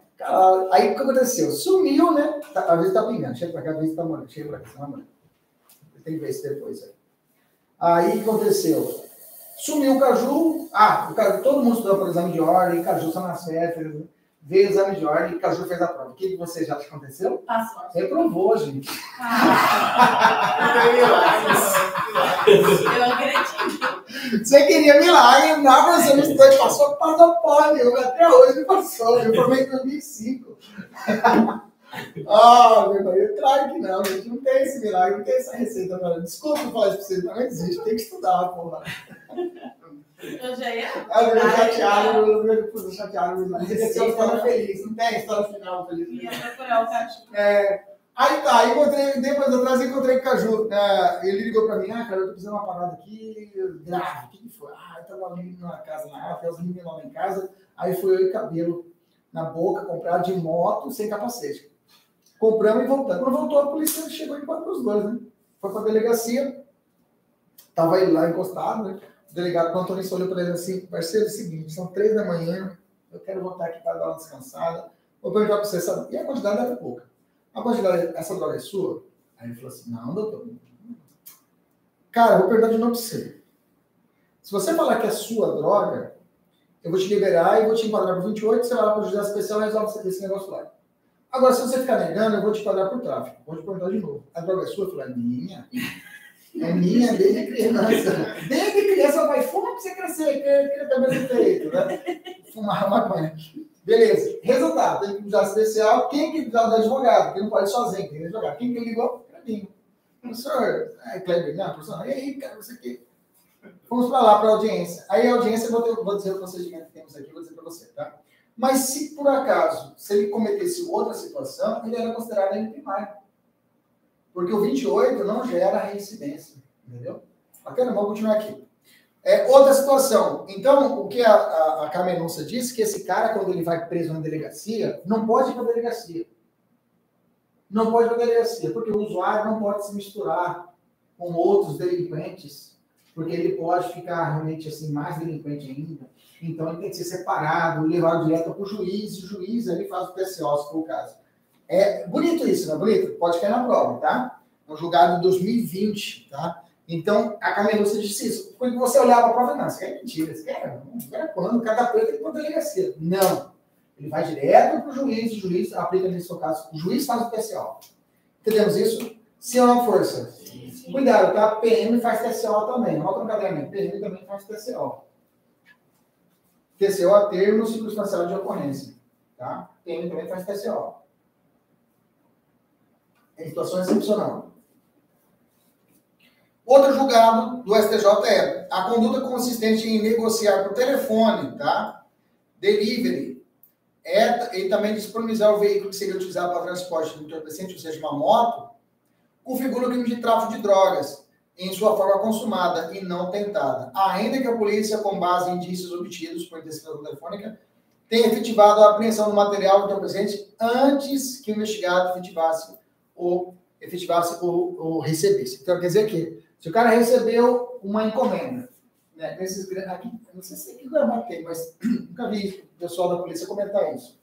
Os guris da polícia comentar, mas no Rio de Janeiro lá tem um delivery, né? Tem, uma, tem um aplicativo, tudo. O cara pede pelo aplicativo, a maconha, o cara vai lá de moto, entrega, o cara paga e pronto. É, opa. E aí isso quer dizer que se o cara pegou a encomenda e está deslocando para levar na casa do cara, com a mochila nas costas e a maconha atrás e cai a casa dele, não é tentativa, é consumado tá? Porque está portando, na verdade. Porque o 33 existem vários verbos. Como ele estava levando a droga, nesse caso, o STJ, é uma posição mais ferrenha, falou que isso já é tráfico. Beleza? Tranquilo? Guardou esses, esses julgados? Esse julgado é bacana que tem cara de questão. Tem cara de questão da. Vamos avançar. É, agora sim, o 28. Quem que é o 28? Quem que é esse usuário? Quem é esse cara, de, esse, esse noiado aí? Esse aqui, ó.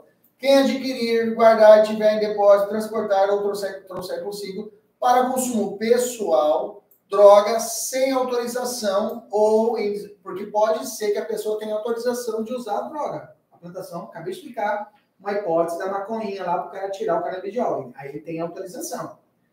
Toma cuidado com isso. Então aqui é sem autorização. Ou em desacordo com a determinação legal ou regulamentar, será submetido às seguintes penas. Tá? Aqui, então, eu fiz uma tabelinha para a gente poder matar. Cuidado. Olha para mim. Se o maconheiro não cumpriu uma das medidas, primeiro ponto, as, não, quais são as penas? Uma pessoa normal, quais são as penas no Brasil, professor? Uma pessoa normal, uma, um traficante ou homicida, existem três espécies de pena. Pena privativa de liberdade, pena restritiva de direitos e pena de multa. Pronto, é isso. A pena privativa de liberdade pode ser uma reclusão, uma detenção ou uma prisão simples.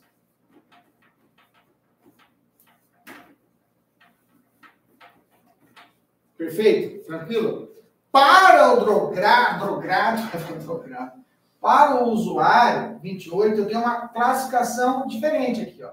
Para o 28 da lei de drogas, eu tenho para ele umas penas diferentes.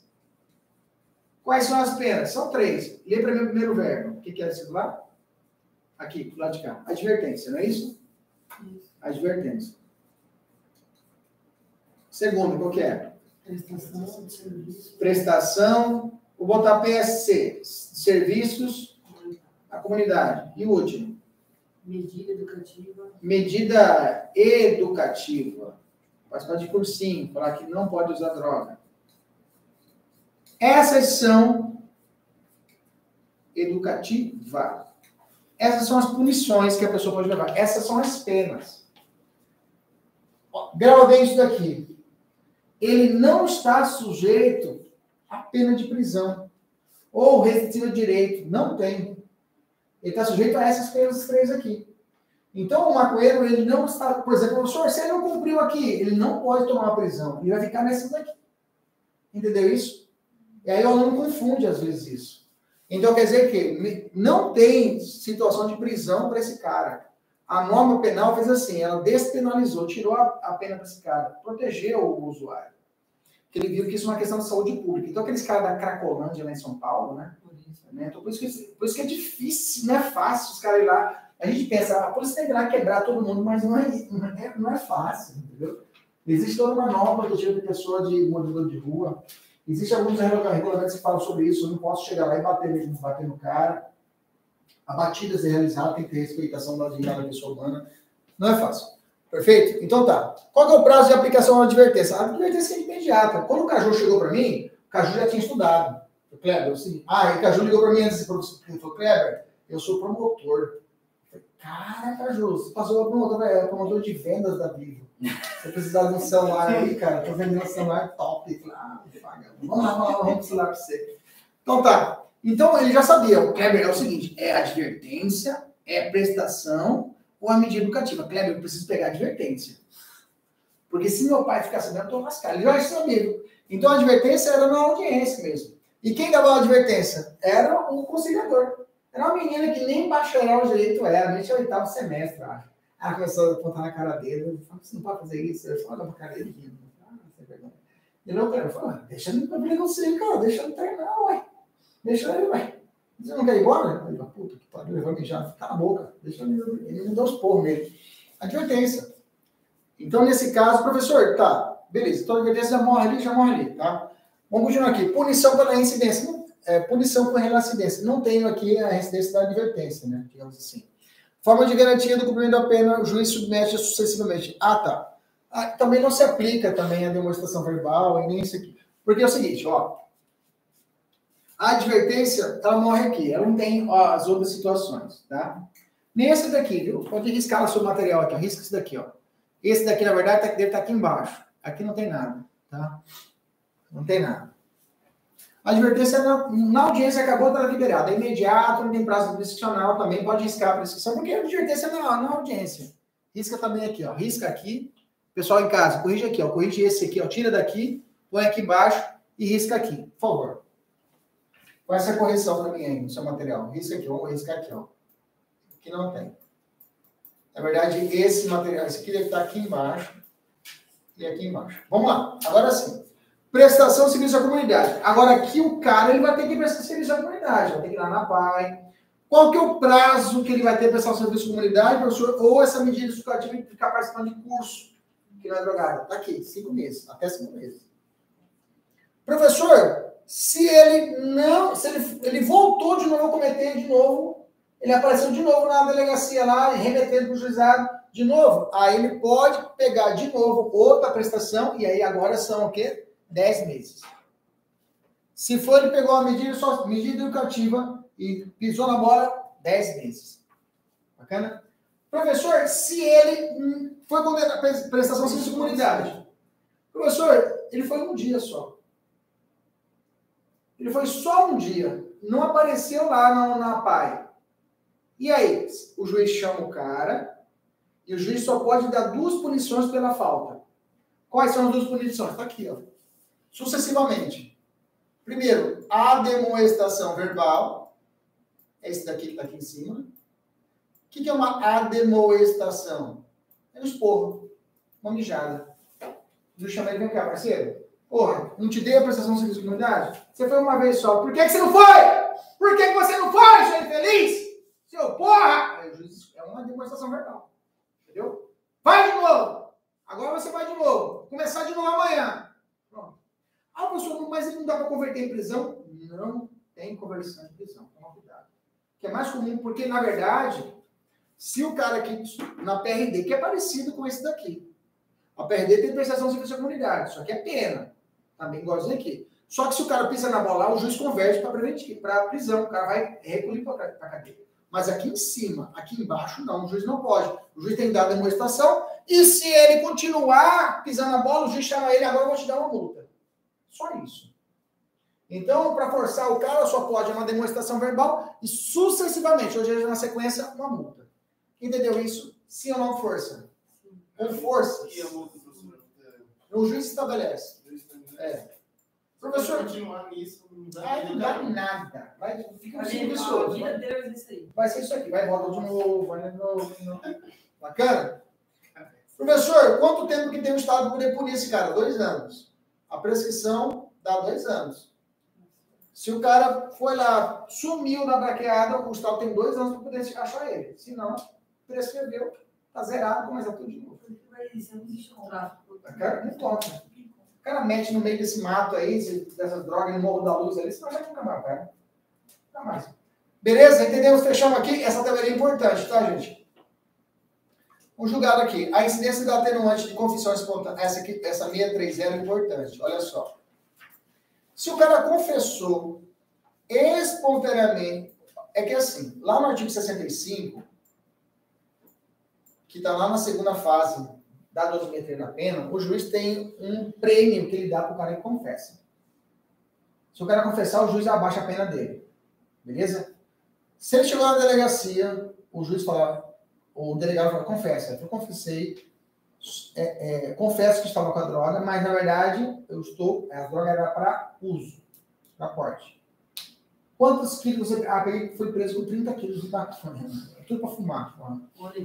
Tá um ano inteiro, uma, né? 120 quilos, um ano por né? Beleza, o juiz. Aí o cara. Nesses casos, se ele confessou, tá? Ele foi pego, enquadrado por tráfico. E ele reconheceu, ele, ele não reconheceu que era traficante. E falou que era apenas que era posse ou propriedade para uso próprio, ele não ganha o benefício de 65. Quer dizer que, se ele confessou, automaticamente ele já ganha o benefício de redução da pena. Você está comigo? Só que se ele caiu na casa por tráfico e ele falou que aqueles 50 quilos de droga é para uso, ele confessou, não confessou? Se ele confessou, nesse caso, como ele confessou, mas não confessou o tráfico, confessou que estava com bem, com a droga, mas falou que era para uso, nesse, gaio, nesse caso, ele não ganha o 65 benefício. Não diminui a pena.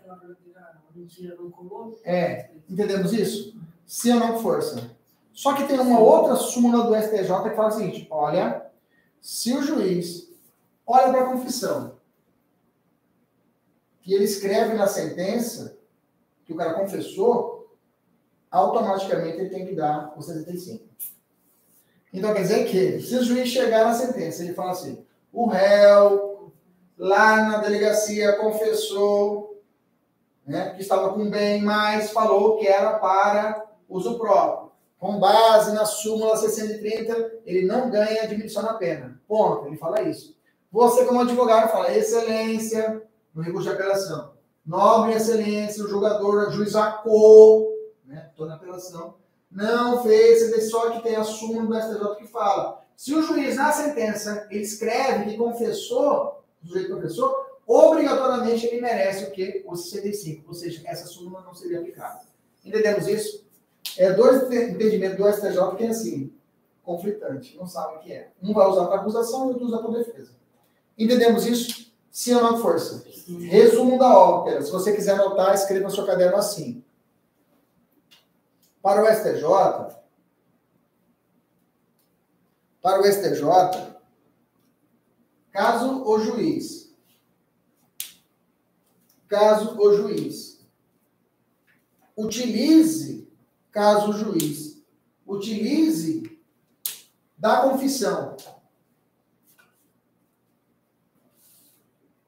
Caso o juiz utilize da confissão para sentenciar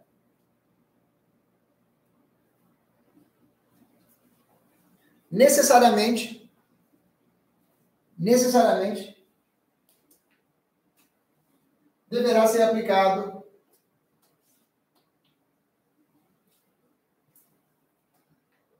necessariamente deverá ser aplicado a atenuante a atenuante do artigo 65 do CP. A atenuante do 65 do CP. Ponto.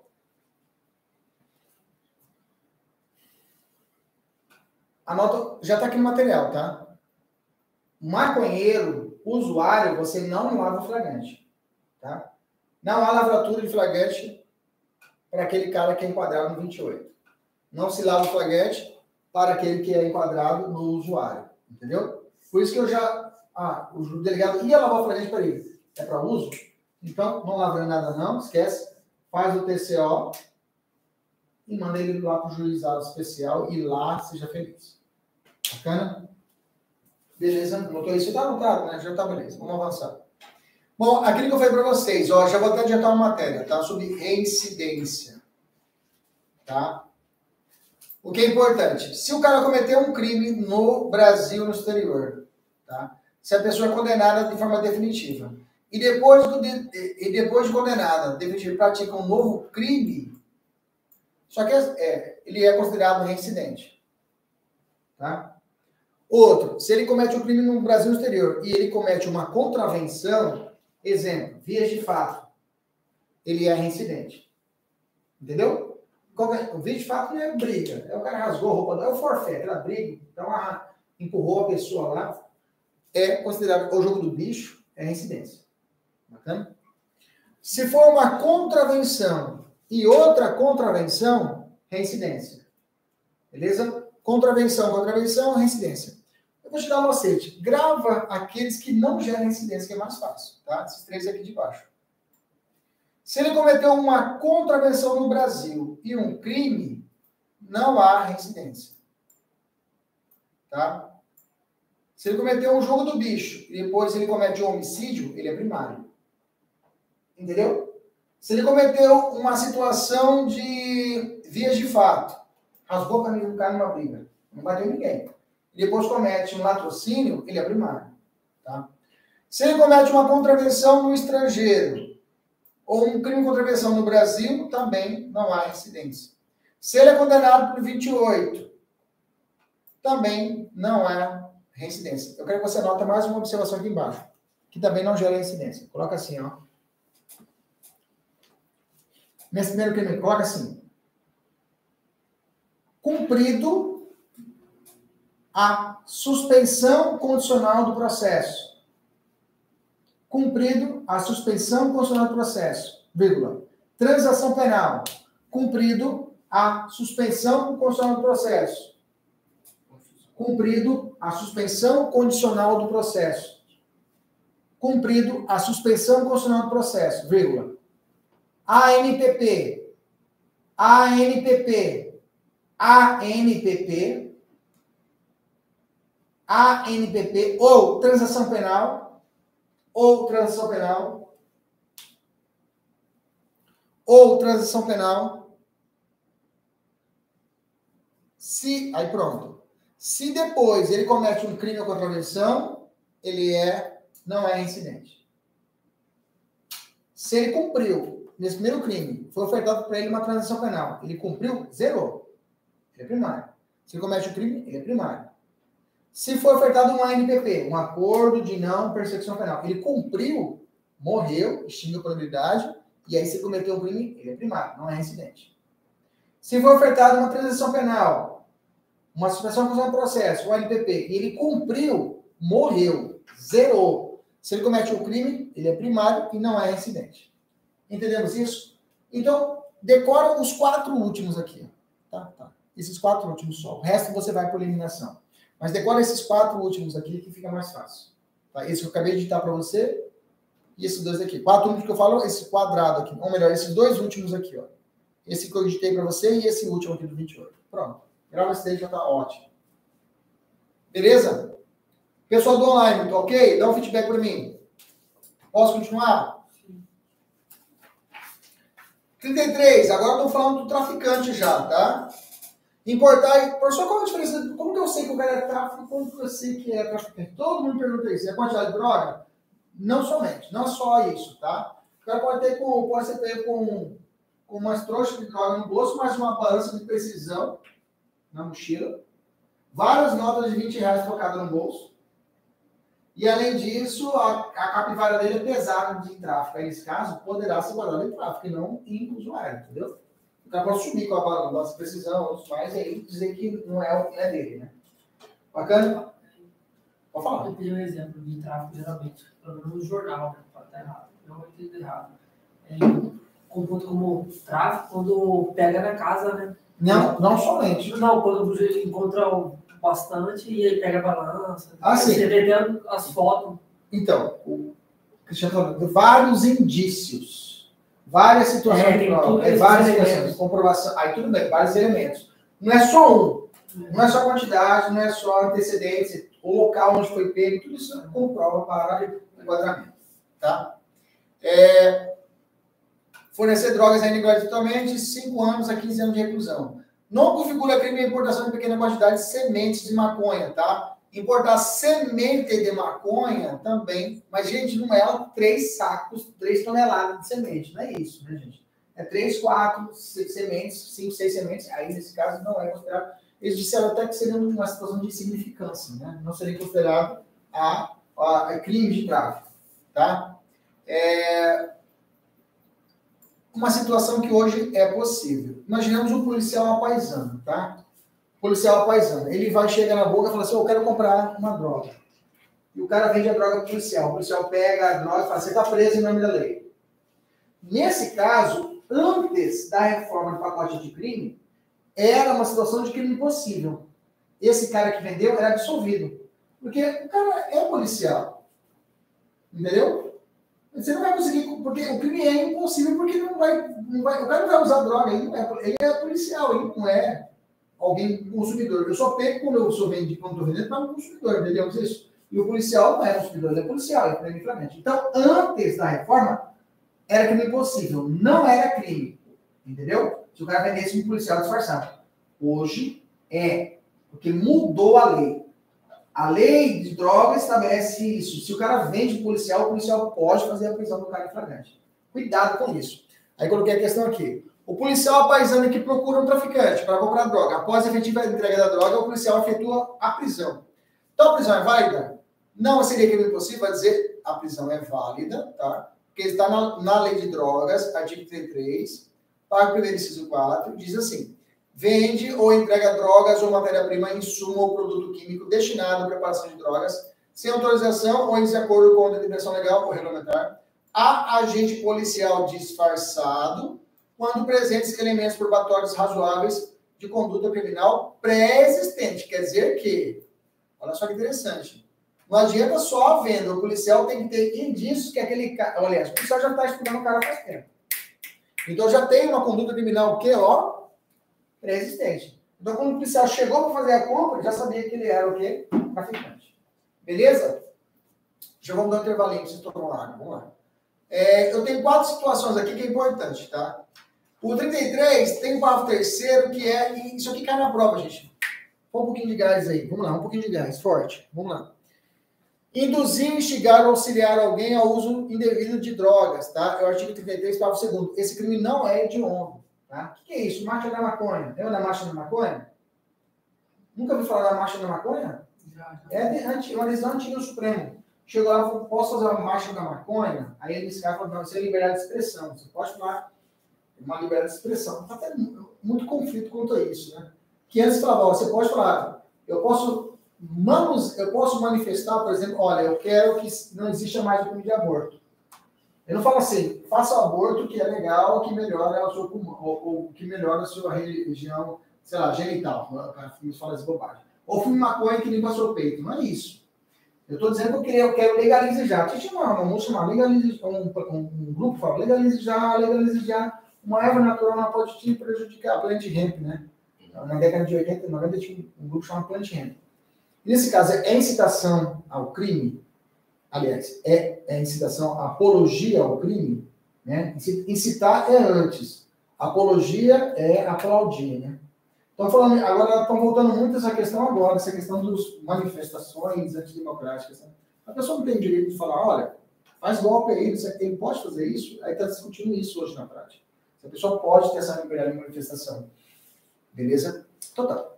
Então, é isso aqui. Segundo, esse aqui é perigosíssimo. O pessoal está em casa, ó, estrelinha aqui, ó, estrelinha no tráfico eventual, tá? Já veio em questão de exame de ordem. O que, que é esse? oferecer droga eventualmente e sem objetivo de lucro a pessoa de seu relacionamento para juntos consumir. E esse dia teve, esse dia teve um rapper, sei lá, um cara lá, um youtuber, fez uma festa e foi filmado, ele ofertando numa bandeja de prata para todos os convidados, maconha, maconha e cocaína. E passou filmado aqui e falaram ah, isso. É uma hipótese de tráfico eventual. O cara não é traficante, estava só ofertando para os amigos dele. Normalmente a prova fala: Zé pega a droga para poder fumar com a sua Mariazinha, sua, sua namorada. É isso. Esse aqui não é hediondo, esse cara vai lá para o jato especial, tá? não é maconheiro, é traficante, mas eventual. A pena é pena de detenção, vai para o GCRI, entendeu? Beleza? Para que essa figura faça necessária a presença concomitante. Ah, eu falei. Tráfico privilegiado, tá? Privilegiado é quando, se o cara for nos delitos do, do 1 e do caput tráfico, a pena pode ser reduzida de um sexto a dois terços. Então, grava assim, né? Um, seis, dois, três. Coloca aí. Um, seis, dois, três. Ou melhor, o tráfico privilegiado, você carrega na mão um sexto. Pessoa, pessoa, pessoa dela. O tráfico privilegiado, você carrega na mão um sexto e um terço para ir rezando. Pronto.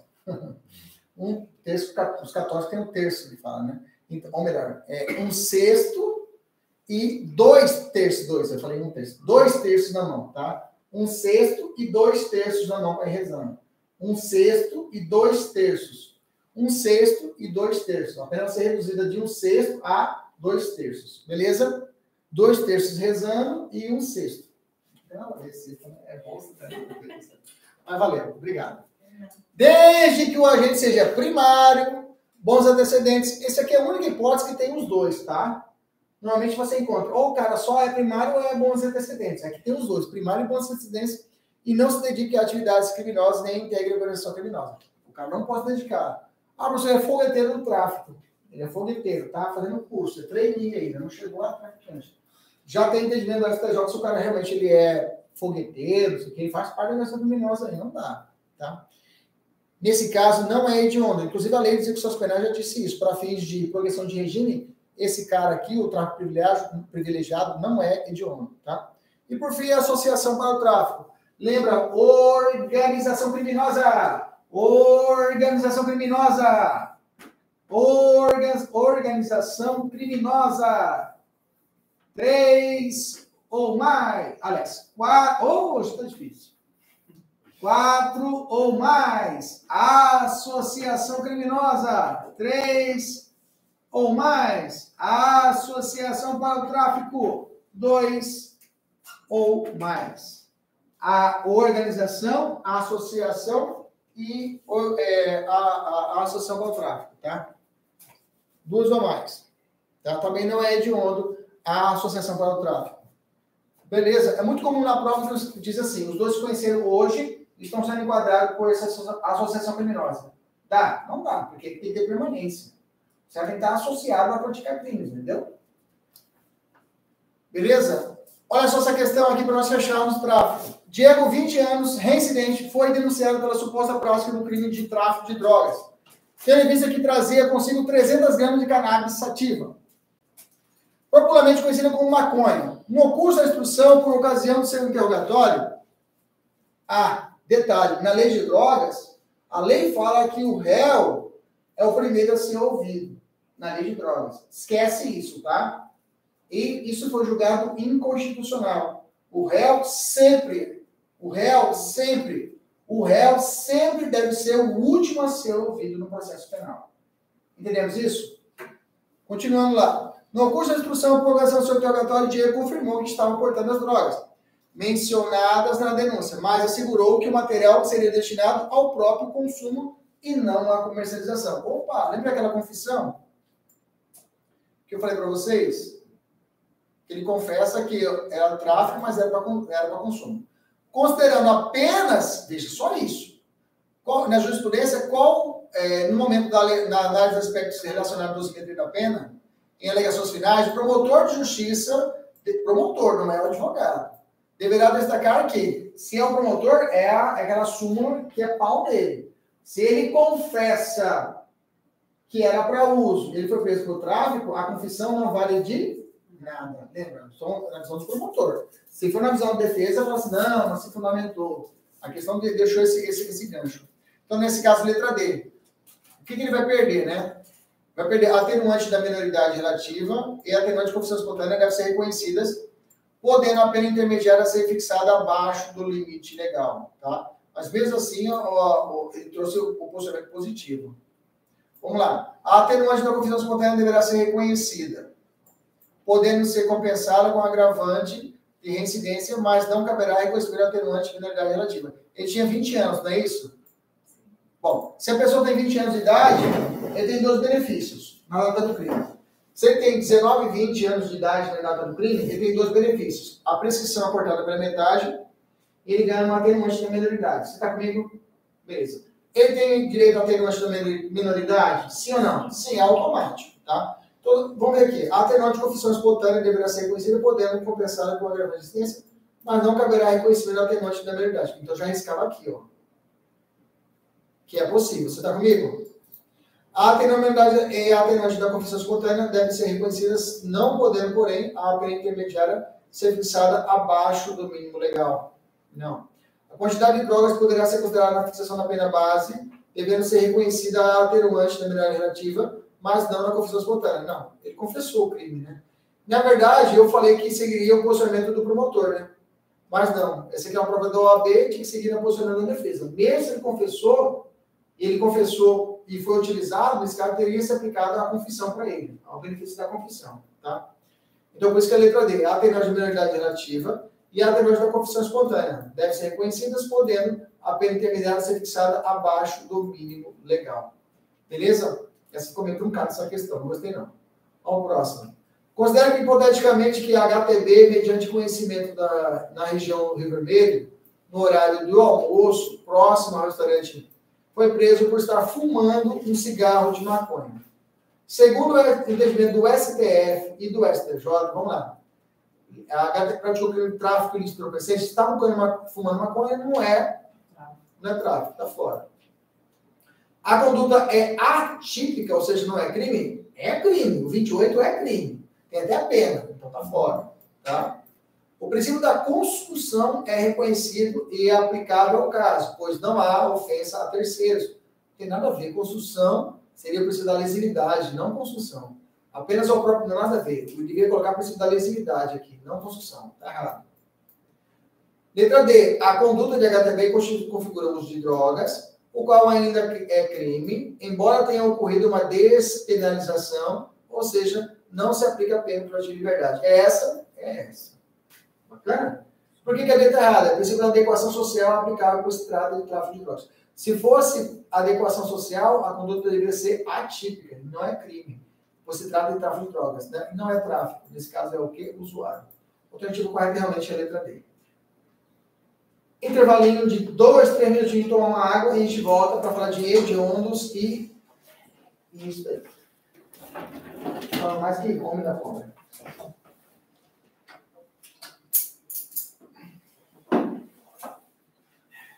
Essa parte final tá fácil né? Vou ver o dia inteiro assim. Não? Só os caras comentaram lá. Separado. Ah? Fica separado.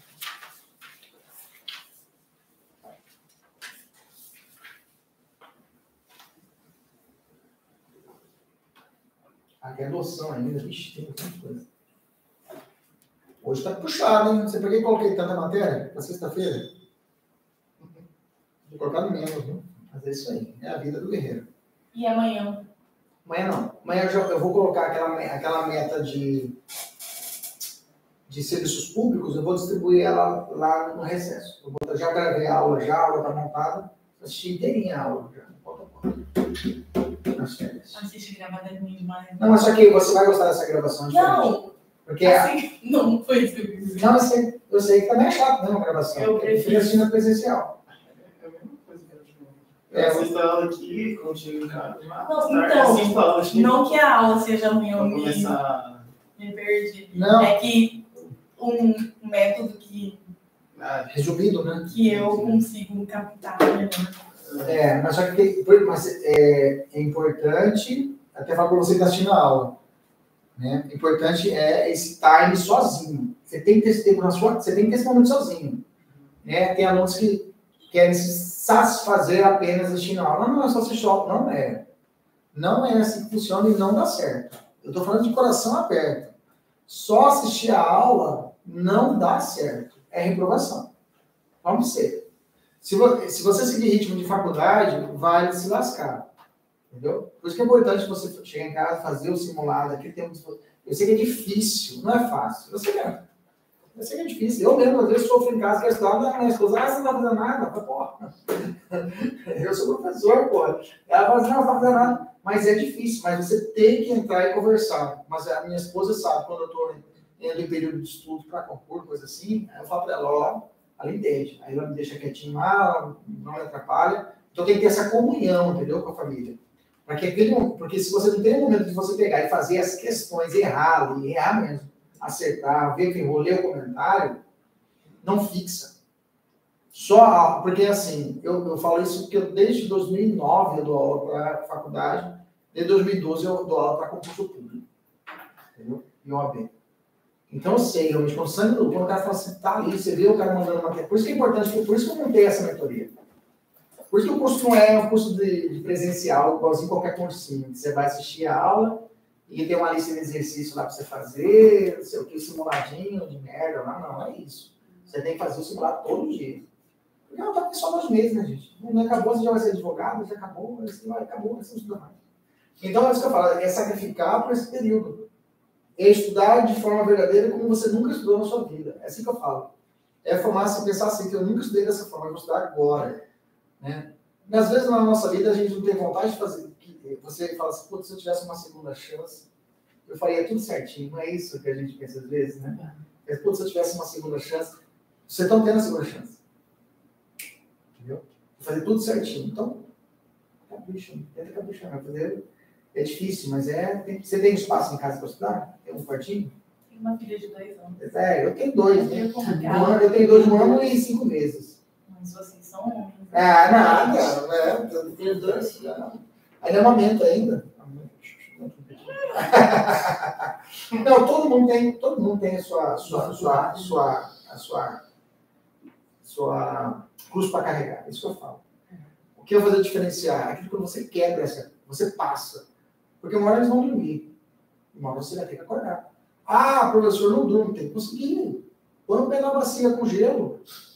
É, toma ritalina, sei lá, toma café. Ritalina não, ritalina é tarja preta, né? Café. toma café. É, como eu falei, estudar como você nunca estudou, enlouquecidamente.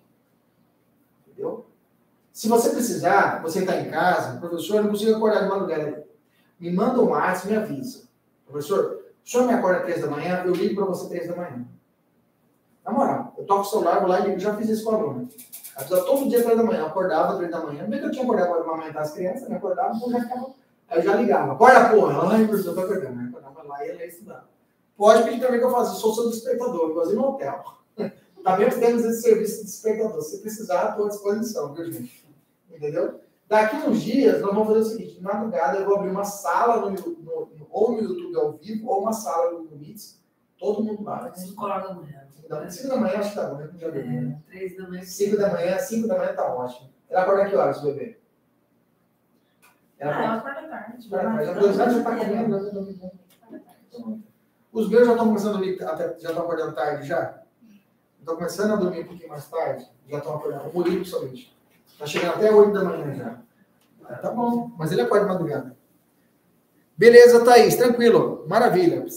Pode, quando é assim, Thaís, pode me falar no privado, tá? Vambora, vamos continuar? Cadê o. Professor Thomas, rapidão perguntar. Aquele vídeo que o senhor ia ajudar a gente a fazer a inscrição lá para a segunda fase, o senhor já fez fazer sábado? Já fiz. Você recebeu? Já. Já, já, já. Dá um link com o Manda professor. Manda para o jeito. Pode ser. Deixa eu continuar aqui. Vamos lá. Hediondos, vamos lá. Gente, o que é importante aqui? Vamos fazer um, para, um, um paralelo entre crime comum e crime hediondo. Pronto, para a gente facilitar. E aí? E vou passar, de passando, nos crimes hediondos que estão na lei, tá? Para você não ficar engasgado. Depois disso, vamos falar de adoção e depois vamos falar ainda de, de suspensão do crédito tributário. Crédito tributário é curtinho, é só um tópico mesmo, é rapidão, a gente consegue matar. Vamos embora, vamos trabalhar.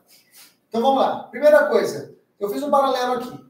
Crime hediondo 8072 de 90 foi criado lá na época do Collor, né?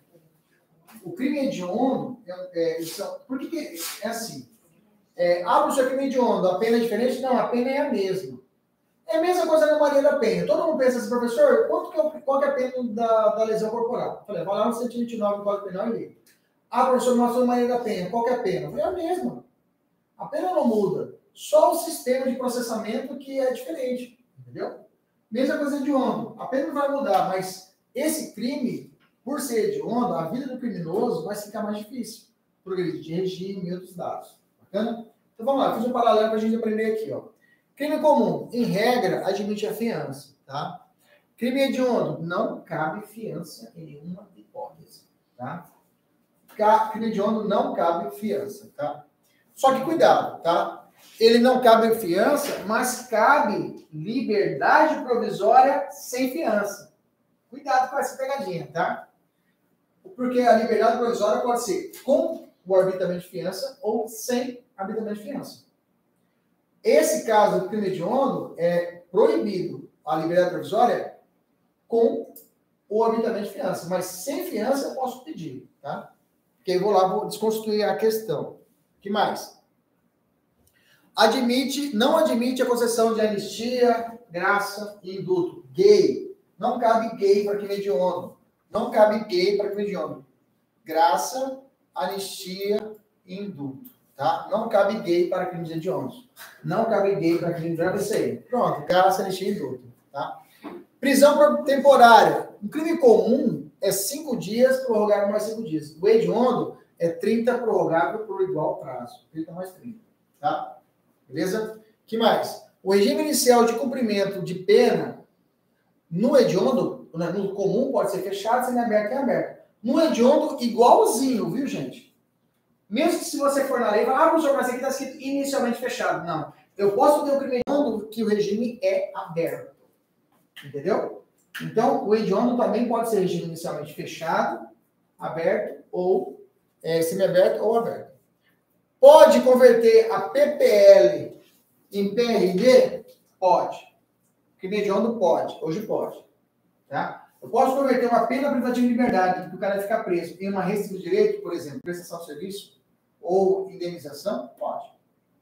Hediondo pode, hoje pode. Tá? Geralmente o pessoal pensa que não pode. Tá? É, admite a concessão sursis, que é a suspensão constitucional da pena, artigo 77. Aqui admite a concessão sursis, tá? É, cumprindo os requisitos artigo 77, salvo nos casos de tráfico de drogas, tá? Porque o tráfico de drogas não é possível sursis, porque a lei do tráfico fala que não pode, tá? Então, o tráfico de drogas não cabe sursis, tá bom? É, vamos lá, que mais? O réu pode apelar em liberdade, o hediondo também. Para a concessão de livramento condicional, um crime comum, o cara tem que cumprir de um terço até metade da pena. Nos crimes hediondos, tem que ficar atento, tá? Em algumas hipóteses, não será possível livramento condicional, tá? Você vai anotar o seguinte macete, tá? Anota aí. Matou. Anota. Matou de forma hedionda. Matou de forma hedionda. Matou de forma hedionda. Não sai. Não sai. E não se livra. Matou de forma hedionda, não sai e não se livra. Não sai e não se livra. Ou seja, se o cara cometeu um homicídio, matou e é um homicídio hediondo, um crime hediondo, ele não tem saída temporária e não tem direito ao livramento condicional. Anota aí. Não sai e nem se livra. Não tem direito à saída temporária e nem a livramento condicional. Beleza? Não sai e não se livra. Anota, macete. Não sai e outra é livre. Não tem livramento condicional. Livramento condicional. Não tem direito à saída temporária e nem livramento condicional.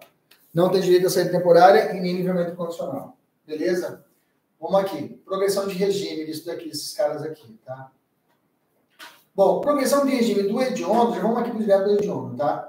Quais são os marcos? 40, 50%. Quem comete crime hediondo, ele só pode se progredir quando cometer 40%, quando ele cumprir 40% da pena, tá?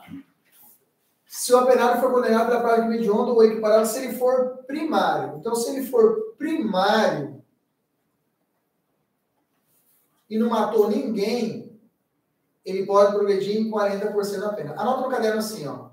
40% da pena se o condenado for condenado para prática de crime hediondo ou equiparado, se for primário, escreva assim, aqui em cima. Ou, ou reincidente genérico. Ou reincidente genérico.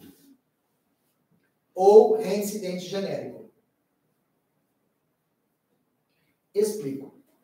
Crime, crime é reincidente, não é isso? O reincidente, se ele for genérico, ele cometeu um furto e cometeu um estupro. O estupro é hediondo, sim ou não? Sim ou não? Sim. O furto não é, por regra não é.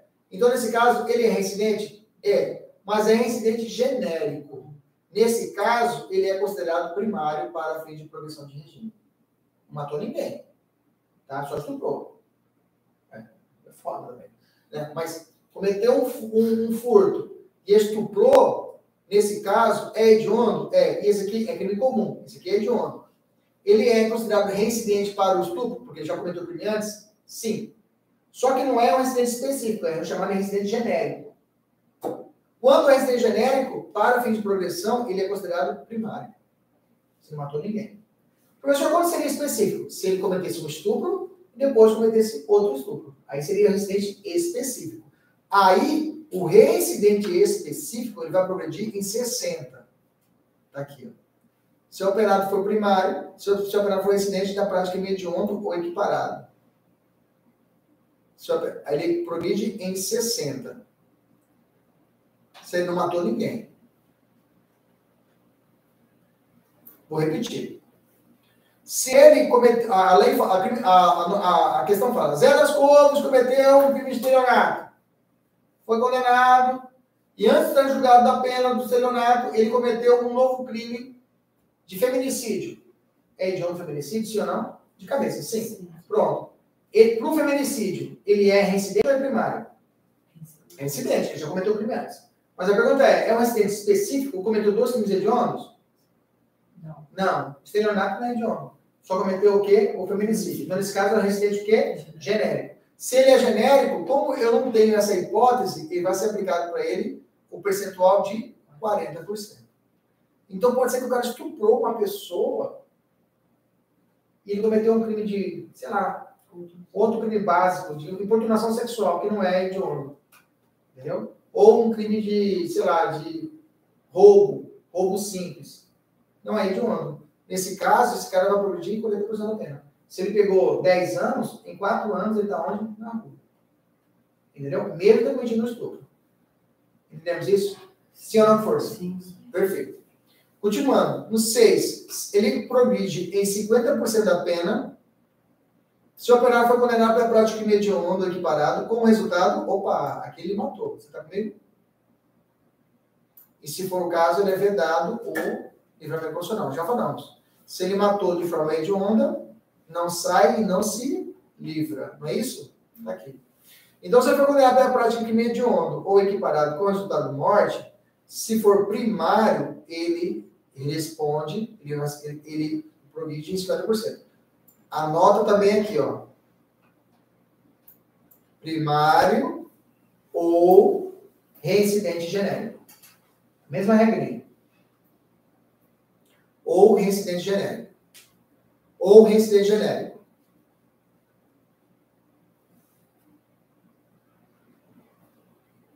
Aí eu falei, eu falei aqui em cima do feminicídio. Não pode ser feminicídio porque ele tinha matado a pessoa, né? Foi tentativa de feminicídio, digamos assim. Agora aqui, agora aqui sim. Digamos que ele cometeu um furto e matou a esposa. Aí foi morte. Você tá comigo? Feminicídio consumado. Você tá comigo? Aí nesse caso, como ele, o furto e ele cometeu um homicídio, feminicídio, nesse caso ele é reincidente genérico. Aí, como ele matou, ele vai progredir só em 50%. Ou seja, se deu a pena dele, deu 10 anos, 5 anos ele está fora. Compensa matar a esposa. Pensar desse jeito. Entendeu? Entendi, professor. Então, se for, professor, e se for incidente específico? Estuprou, estuprou. Não matou. Depois, ou feminicídio e depois conheceu a namorada, feminicídio. E aí? Agora, se for específico, vamos descer aqui. Ó. Se for específico, né? Se for específico, é, se o apenado for incidente da prática mediondo ou equiparado. Não, se ele matar 70%. Se ele matou. Específico. Se for reincidente em crime hediondo ou equiparado, resultado morte, tá? Aqui é específico. Então, ele cometeu um feminicídio mais um feminicídio. Nesse caso, ele vai progredir em 70% da pena. Você está comigo? Agora, é reincidente o quê? Específico. Você está comigo? Uhum. Então, aqui, ó, esse reincidente desse daqui tem que ser específico. Aí ele responde por isso daqui. Professor, se ele não matou, ele cometeu um tráfico e tráfico, aí ele, aí ele aplica o 60. Tá? Tráfico e tráfico. É específico? É específico. Então, vai progredir 60. Professor, se foi um 28 e um tráfico. 28 não é incidente, é primário. Então não serve. Vamos lá, ele cometeu um, é, um, uma apropriação indébita e um tráfico. Não matou ninguém?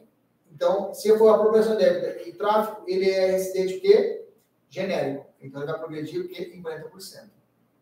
Professor, se ele cometeu um crime de tráfico, um crime de, de dano e um crime de feminicídio, progride 50%, que é genérico. Professor, se ele cometeu um crime de tráfico, tráfico, progride 60%. Cometeu feminicídio, feminicídio, progride 70%. Beleza? Fechou agora? Sim ou não, força? Sexta-feira a gente vai exige muito, professor. Tudo bem, vamos lá. Quais são os crimes hediondos? Vamos lá, rapidinho. Todos os homicídios qualificados, tá? Todos os homicídios qualificados. Homicídio simples pode ser hediondo? Sim, desde praticar atividade típica de grupo de extermínio, ainda que seja por um só agente. Professor, como assim? O cara vai ali no Morro da Luz, tem ódio de morador de rua e mata três pessoas. Três moradores, quatro moradores. Veja, ele agiu como se fosse um grupo extermínio. Você está comigo? E nesse caso, ele foi feito só por um criminoso, só por um agente. E não foi um grupo. Mas o modus operandi foi de grupo extermínio. Nesse caso, o crime é hediondo, mesmo sendo simples. Entendemos? Só que, na verdade, não vai ser simples, vai ser torpe. Né? Então, queira ou não queira, vai ser qualificado esse crime. Mas, se te perguntarem, homicídio simples pode ser hediondo? Você vai falar sim, desde que esteja sido cometido na atividade típica, ou seja, modus operandi de grupo extermínio, ainda que praticado por uma só pessoa. Beleza? Homicídios qualificados, todos são hediondos. Essa aqui é perigosa. Essa aqui é perigosíssima. Anota aí, Cris. Vamos lá, essa aqui é importantíssima, tá? Lesão corporal dolor de natureza gravíssima e lesão corporal seguida de morte, tá? Se for contra Forças Armadas, Exército, Marinha, Aeronáutica, ou qualquer policial, policial penal, policial civil, policial militar, ou ainda contra alguém da sua família, o cônjuge, companheiro, ou companheiro até o terceiro grau, tá? Terceiro grau. Tá? Terceiro grau. Você lembra de você lembra do terceiro grau? Você lembra de, tre... lembra de nepotismo? Nepotismo é 13. Então, nepotismo lá é 13 e aqui é também terceiro grau. Grava assim. Tá? Então, se alguém matar o policial ou matar a, a filha dele, ele mata a filha e fala, eu mato, em razão disso, da profissão, ou seja, matou em vingança ao policial, ou melhor dizendo, foi uma lesão corporal seguida de morte do policial, dessa pessoa, ou uma lesão gravíssima, porque se for homicídio já é hediondo, né? Mas se for uma lesão corporal dolosa gravíssima, ou uma lesão corporal seguida de morte de uma, da filha dele, e ele sabia que o sujeito era policial, e bateu na filha dele com vontade de machucar mesmo, e ela machucou e ela morreu, nesse caso, ele responde por crime hediondo. Entendemos isso? Se ele matar o policial ou a filha dele, é hediondo, é homicídio qualificado. Entendeu? Se ele matar o policial ou a filha dele por vingança, é homicídio qualificado, é hediondo. Se ele lesionar a filha dele por lesão for gravíssima, não pode ser grave, ou seguida de morte, também será hediondo se crime. Entendemos isso? Sim ou não força? Fechou. Se for contra o policial, homicídio ou lesão corporal gravíssima, ou seguida de morte, ou a família dele até o terceiro grau, também será. Se matar ou lesionar dessas formas, será hediondo. Roubo, tá? Cuidado, não é todo roubo que é hediondo. Não sei se eu falei com vocês. Lembra que eu falei no primeiro dia de aula? Roubo, qual a diferença do roubo com o, a extorsão? A extorsão é quando eu preciso do, da, da vítima. Pego o dedo dela, vamos lá, digita aqui a senha.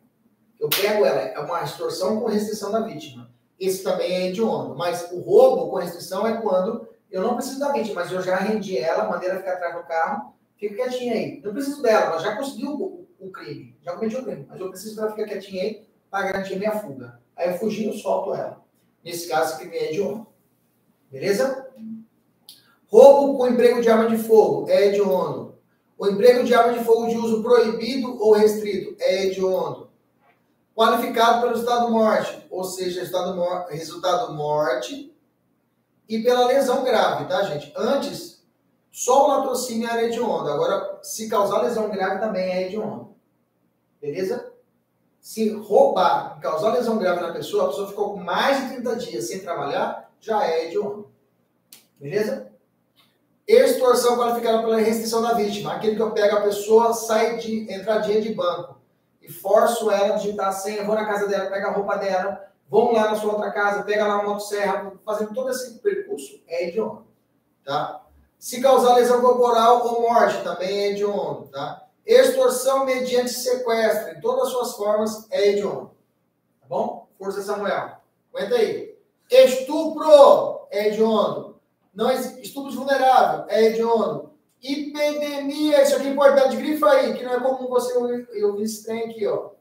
Epidemia considerada morte. É hediondo. Epidemia, vamos lá, eu vou lá e coloco um patógeno. Eu coloco um novo vírus do Covid e ele distribui na água. Eu vou lá e jogo na água do município de Cuiabá. Vai, todo mundo vai a pegar a doença, entendeu? E alguém morre. Nesse caso, é hediondo o crime. Falsificação, corrupção, adulteração ou adulteração destinada a fins terapêuticos. Se você falsificar uma acetona na sua casa, é hediondo. Professor, acetona é acetona. Não pensa que, às vezes eu não penso que só crimes, só crimes é, bárbaros são hediondos. Não, se você falsificar uma acetona, uma S na sua casa, é hediondo. Tá? Isso aqui, na verdade, é lobby, né, gente? O pessoal da farmacêutica que foram lá no, no congresso e fizeram os caras colocar isso na lista. Favorecimento da prostituição, né, de criança e adolescente. Furto, essa aqui é outra estrelinha, grava, grifa aí, isso aqui cai na prova, já falei para vocês. Furto com uso de explosivo é hediondo, já falei lá atrás. Parágrafo único. Considera-se também hediondo tentado e consumado. Crime de genocídio, crime de posse ou porte ilegal de arma de fogo de uso. Olha só que é perigoso também, ó. Uso proibido só. Se você andar, andar na rua com uma AK-47, é crime de porte, de uso proibido, mas, de, aliás, de uso restrito, mas não é de homem. Se você andar com um pau de fogo lá, um cano de PVC que você coloca uma 12 e bate assim e mata as pessoas, e tá andando com esse cano na rua, esse é de homem. Então toma cuidado. Tá? Se andar com um fuzil de calibre é restrito não é hediondo. Mas usar um pau de fogo ou uma caneta, essa é a minha caneta aqui, ó. Eu modifiquei ela, que coloca uma espoleta aqui, a pessoa vem, eu bato aqui e mata a pessoa. Se eu for pego com esse daqui, é aquele do 16 de desarmamento e é idioma. Se eu tiver com uma K-47 aqui na mão, não é idioma. Louco, né? Cuidado com isso. Então, eu sempre misturar, porque o roubo, com emprego de arma de fogo aqui, ó, o proibido e o restrito é idioma. E tem aqui um inciso 8, salvo engano, homicídio com uso de proibido ou restrito é hediondo. Mas ó, o porte ou o porte sozinho só pode ser hediondo se for o que usa o quê?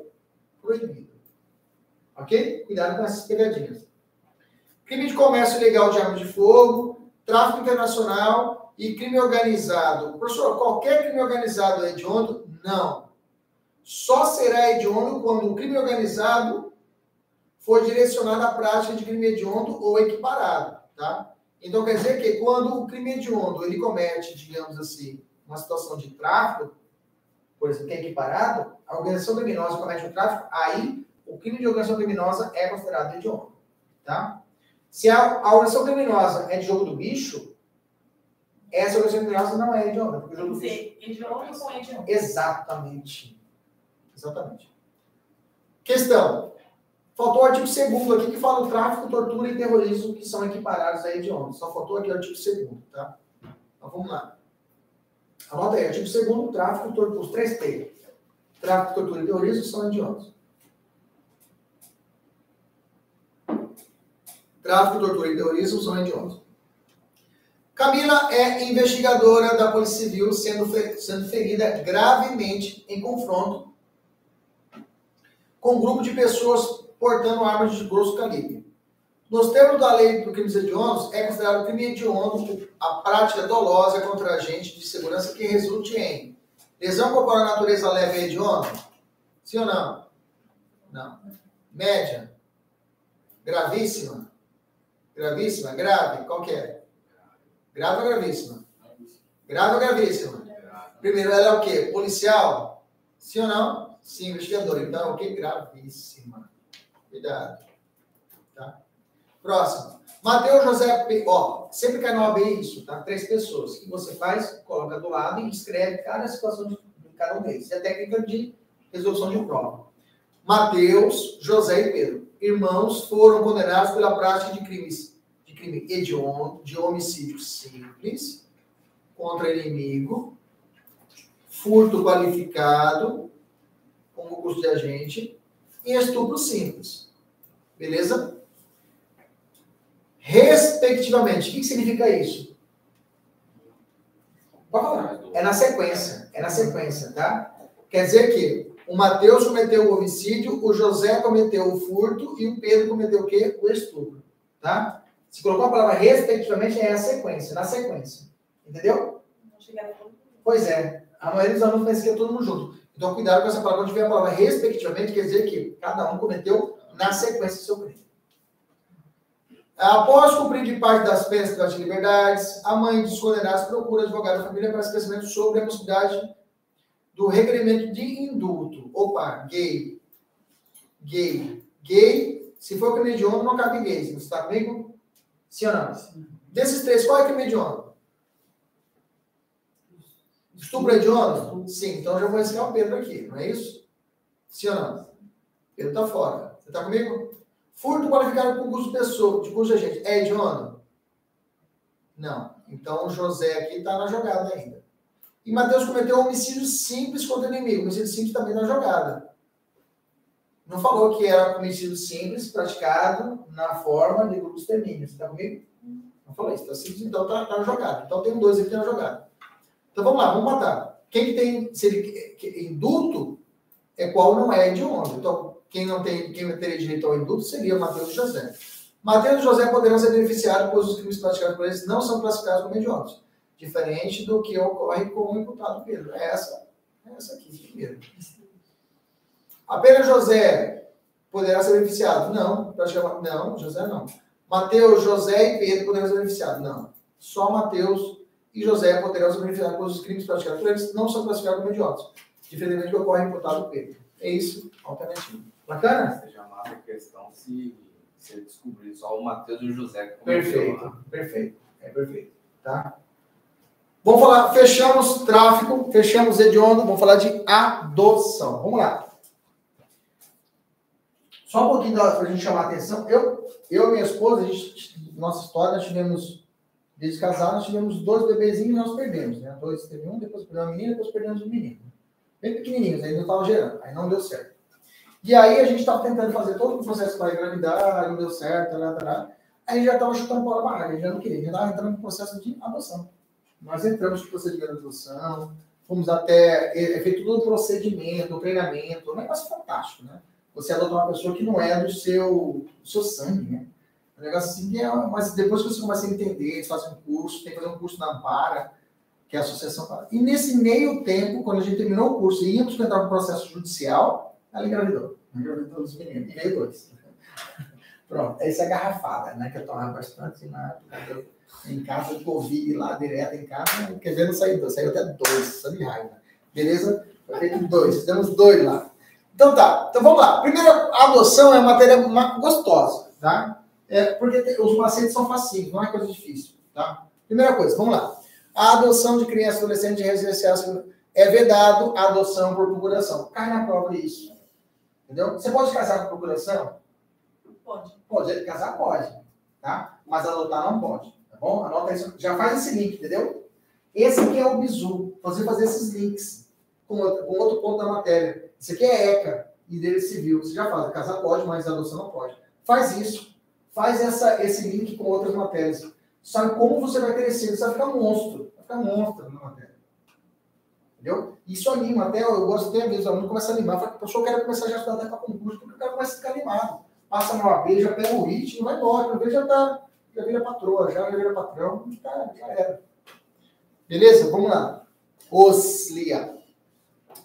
Em caso de conflito entre direitos interessados, inclusive o pai biológico deve prevalecer os direitos do adotando. Beleza. O adotando deve. Ah, isso aqui é importante, tá? No máximo 18 anos a data do pedido, tá? O adotando. Aquele que vai adotar, tá? Salvo se estiver. Não, adotante, adotando é a criança, adolescente que vai ser adotado, tá? Tem que ser no máximo 18 anos. Não é isso que eu queria falar. Era outra que eu quero falar. Mas é, eu posso adotar um menino de 18 anos, 19 anos, 20 anos? A lei não fala, tá? Mas se você ler a doutrina e for cruzar com o Código Civil, lá tem umas hipóteses que é possível, tá? Então é possível que a pessoa seja adotada com 19 anos. A adoção, ela rompe, ó, completo com a família biológica. Acabou. Zero, start, zero. Não existe mais família biológica. Entendeu? Só daqui para frente, tá? O seu vínculo é com a família adotante. Acabou. Você é pai. Adot... Não tem no termo adotar. É pai, pai e filho. Não existe esse termo adotado. Nem no registro leva esse nome, adotando, adotado. Não existe mais isso. É totalmente deixatório. Não pode. Rompeu. Acabou. Ah, professor, se os adotantes, os pais morreram, volta para o pai biológico da criança? Não, ela vai para o lado do pai e vai um novo processo de adoção. Tá bom? Agora eu vou dar um nó na sua cabeça. Mas isso aqui é só para a gente conversar. Conversa de bar. Conversa agora no final do ano, você estiver conversando com seus advogados, na, na, na festa com fraternização do escritório, ou com seu primo que já é advogado. Você, ah, você sabia, é possível a mãe biológica que entregou a filha para adoção adotar depois, se essa filha quando tiver maior? Aí você fala, não. Aí o cara fala assim, não, mas você fala, existe o posicionamento do STJ falou que pode. Eu disse para você, quando a mãe entregou para adoção, rompeu. Beleza? Os pais estão aqui adotados, beleza? Lá na frente, esse, é, essa, essa já adolescente, já, ela falou assim, quis conhecer a mãe biológica. E ela pode? Pode. Tá? Se for menor de idade, tem que, é, pode. Se tiver menor de idade, ela tem o direito de conhecer, mas tem que ser ofertada para ela uma assistência jurídica e psicológica. Se for menor de 18 anos, essa criança ela tem direito de conhecer a origem biológica dela. Beleza? Se for maior de idade, não é possível também, mas não precisa dessa assessoria jurídica nem psicológica. E ela começou a integrar com a mãe e acabou que ela criou um laço. E aí a mãe, ela foi e pediu a, a, a, vinculação materna como afetiva. O que, que, é isso? Porque hoje pode ter no registro da, pessoa, da criança pai biológico e pai afetivo. Eu posso ter o pai que é pai biológico e posso ter o pai, o padrasto do cara, do menino. E esse pai falou assim: não, eu quero também ser pai dele. No registro da criança, ter dois pais ou duas mães. Entendeu? A cabeça da criança, né? Mas está registrado. Mas é bom para a criança ter dois direitos sucessórios, né? Se o pai biológico morrer, tem herança. Se o pai afetivo que registrou, só que esse pai afetivo não pode voltar para trás.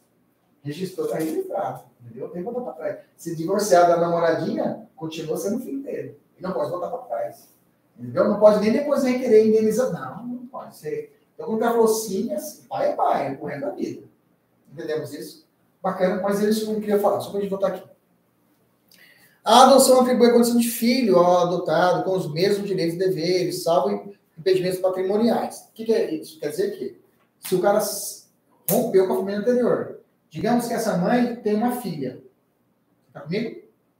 Esse menino aqui está aqui, adotou com a família. Aí a filha da mãe biológica encontra com ele lá na frente. Os dois podem coxar? Pode casar? De novo. O casal de bebezinhos aqui, a mãe entrega o menino para adoção e fica com a menina. Bacana? Beleza? Digamos que foi gêmeos. Separou. Biológico. Separou. Tá. Esse menino foi adotado para a família tal e essa menina ficou com a mãe biológica. Ela cresce e eles crescem. Eles encontram na musiva. Oi, oi, oi. Pode coxar e casar os dois? Pode ou não pode? Pode. Não pode, está aqui, ó. Olha só, olha, a lei fala.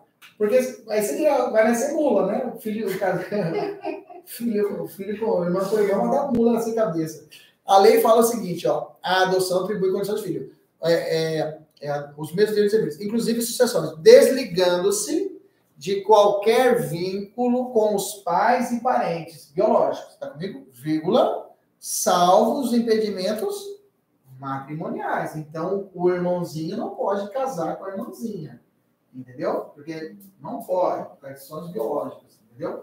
Então, não pode. Então, mantém-se isso. Mesmo que não existe mais o vínculo, mas, então, ou então um cara que encontra a mãe biológica e quer coxar com a mãe biológica. Ah, não, é nada, não tem nada a ver com ela, não pode, mantém impedimento, não pode. Entendemos isso? Bacana? É, se um dos cônjuges ou concubino adota o filho do outro, mantém-se o vínculo de filiação entre adotante e concubino, adotante e os respectivos parentes. Então, como falei para você, a pessoa pode ter tanto o pai biológico ali adotado, adotante, né? Pode, a adoção pode ser até unilateral, pode ser sozinho, uma pessoa adota, entendeu? A pessoa adota. Tá aqui adotado comigo. Aí chega o namorado da pessoa. Aí a pessoa fala assim, ah, eu quero também colocar ele no meu registro como meu filho também. Pode? Pode, não tem problema nenhum. Pode registrar, pode adotar também. Adotar não, vai registrar com o pai. Entendemos isso? E vai ser pai legalmente, registrado. Beleza? Entendemos isso? Bacana. É, vamos descer aqui. Pode adotar os maiores de 8 anos, independentemente do estado civil. É possível casar um casal homoafetivo? Pode adotar? Sim ou não? Pode. Uma pessoa sozinha pode adotar? Pode. O avô pode adotar o seu, seu neto? Não. Tá? É vedado, pode adotar. Adoção avoenga. Beleza. Todo mundo está indo embora, o pessoal tá do online. Todo mundo indo embora. é, permit, é negado, é proibido a adoção avoenga. É vedado a adoção avoenga. É vedado a adoção avoenga. Coloca entre parênteses. STJ já relativizou em um julgado. STJ já relativizou em um julgado.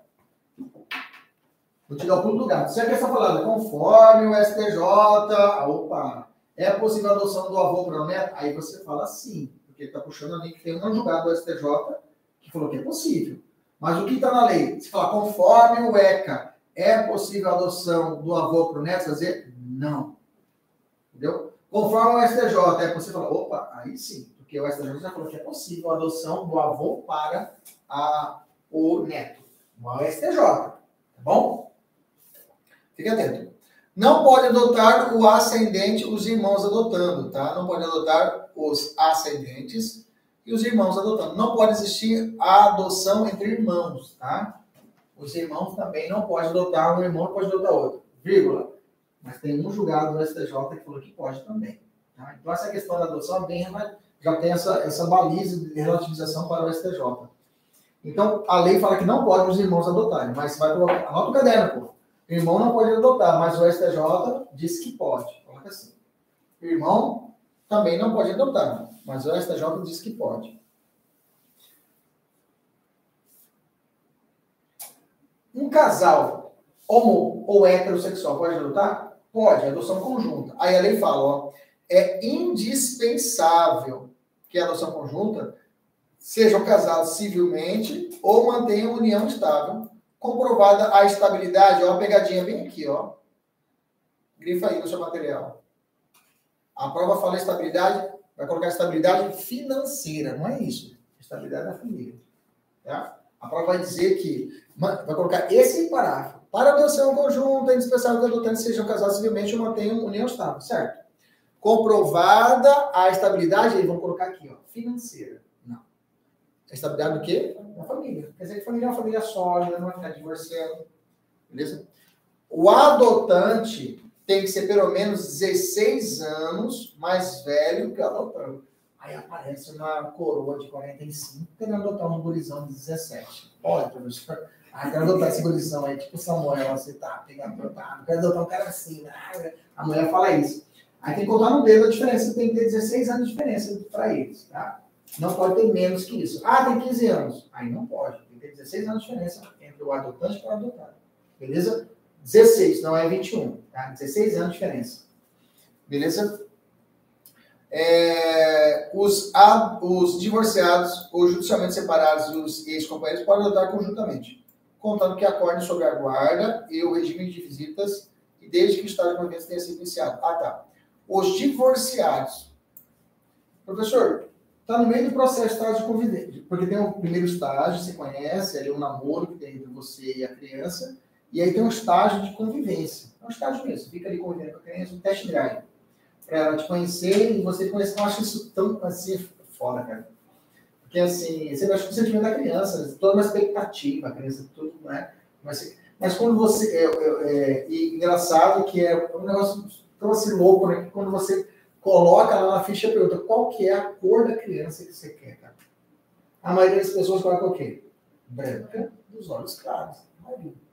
Mas a maioria das crianças que têm noção de adoção não são brancas, pessoas negras, pretas.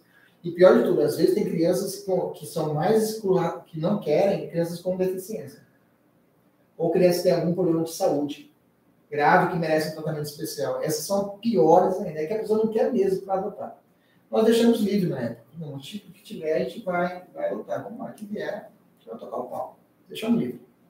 Mas realmente imagina isso. Você pega uma menina que é uma criança que é tetraplégica, que está lá para ser adotada, e você precisa ter toda. Nossa, é um trabalho, é uma coisa assim, é uma coisa que eu acho que teria que evoluir bastante. Eu preciso, a pessoa tem que evoluir, né, para poder passar, às vezes passar, não desejo isso para ninguém, mas realmente a pessoa tem que ter realmente uma questão de doação mesmo, assim, uma questão assim, diferenciada, né? né? É, é isso aí.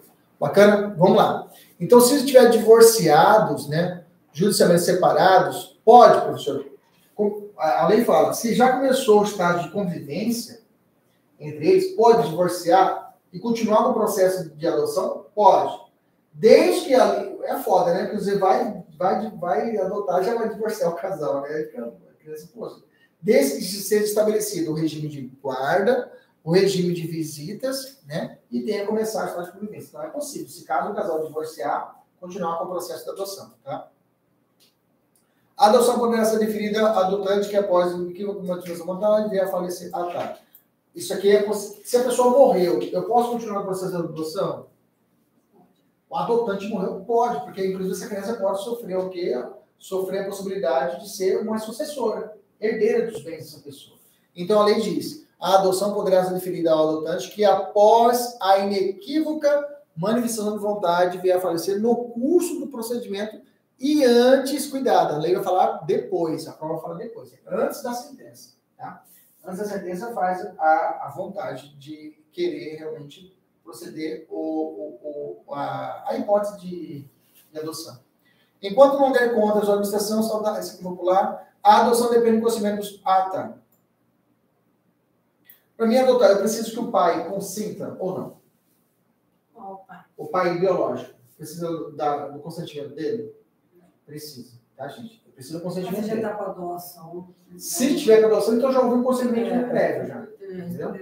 Ou se não existe, o pai não conhece o pai, os pais morreram aí, não precisa.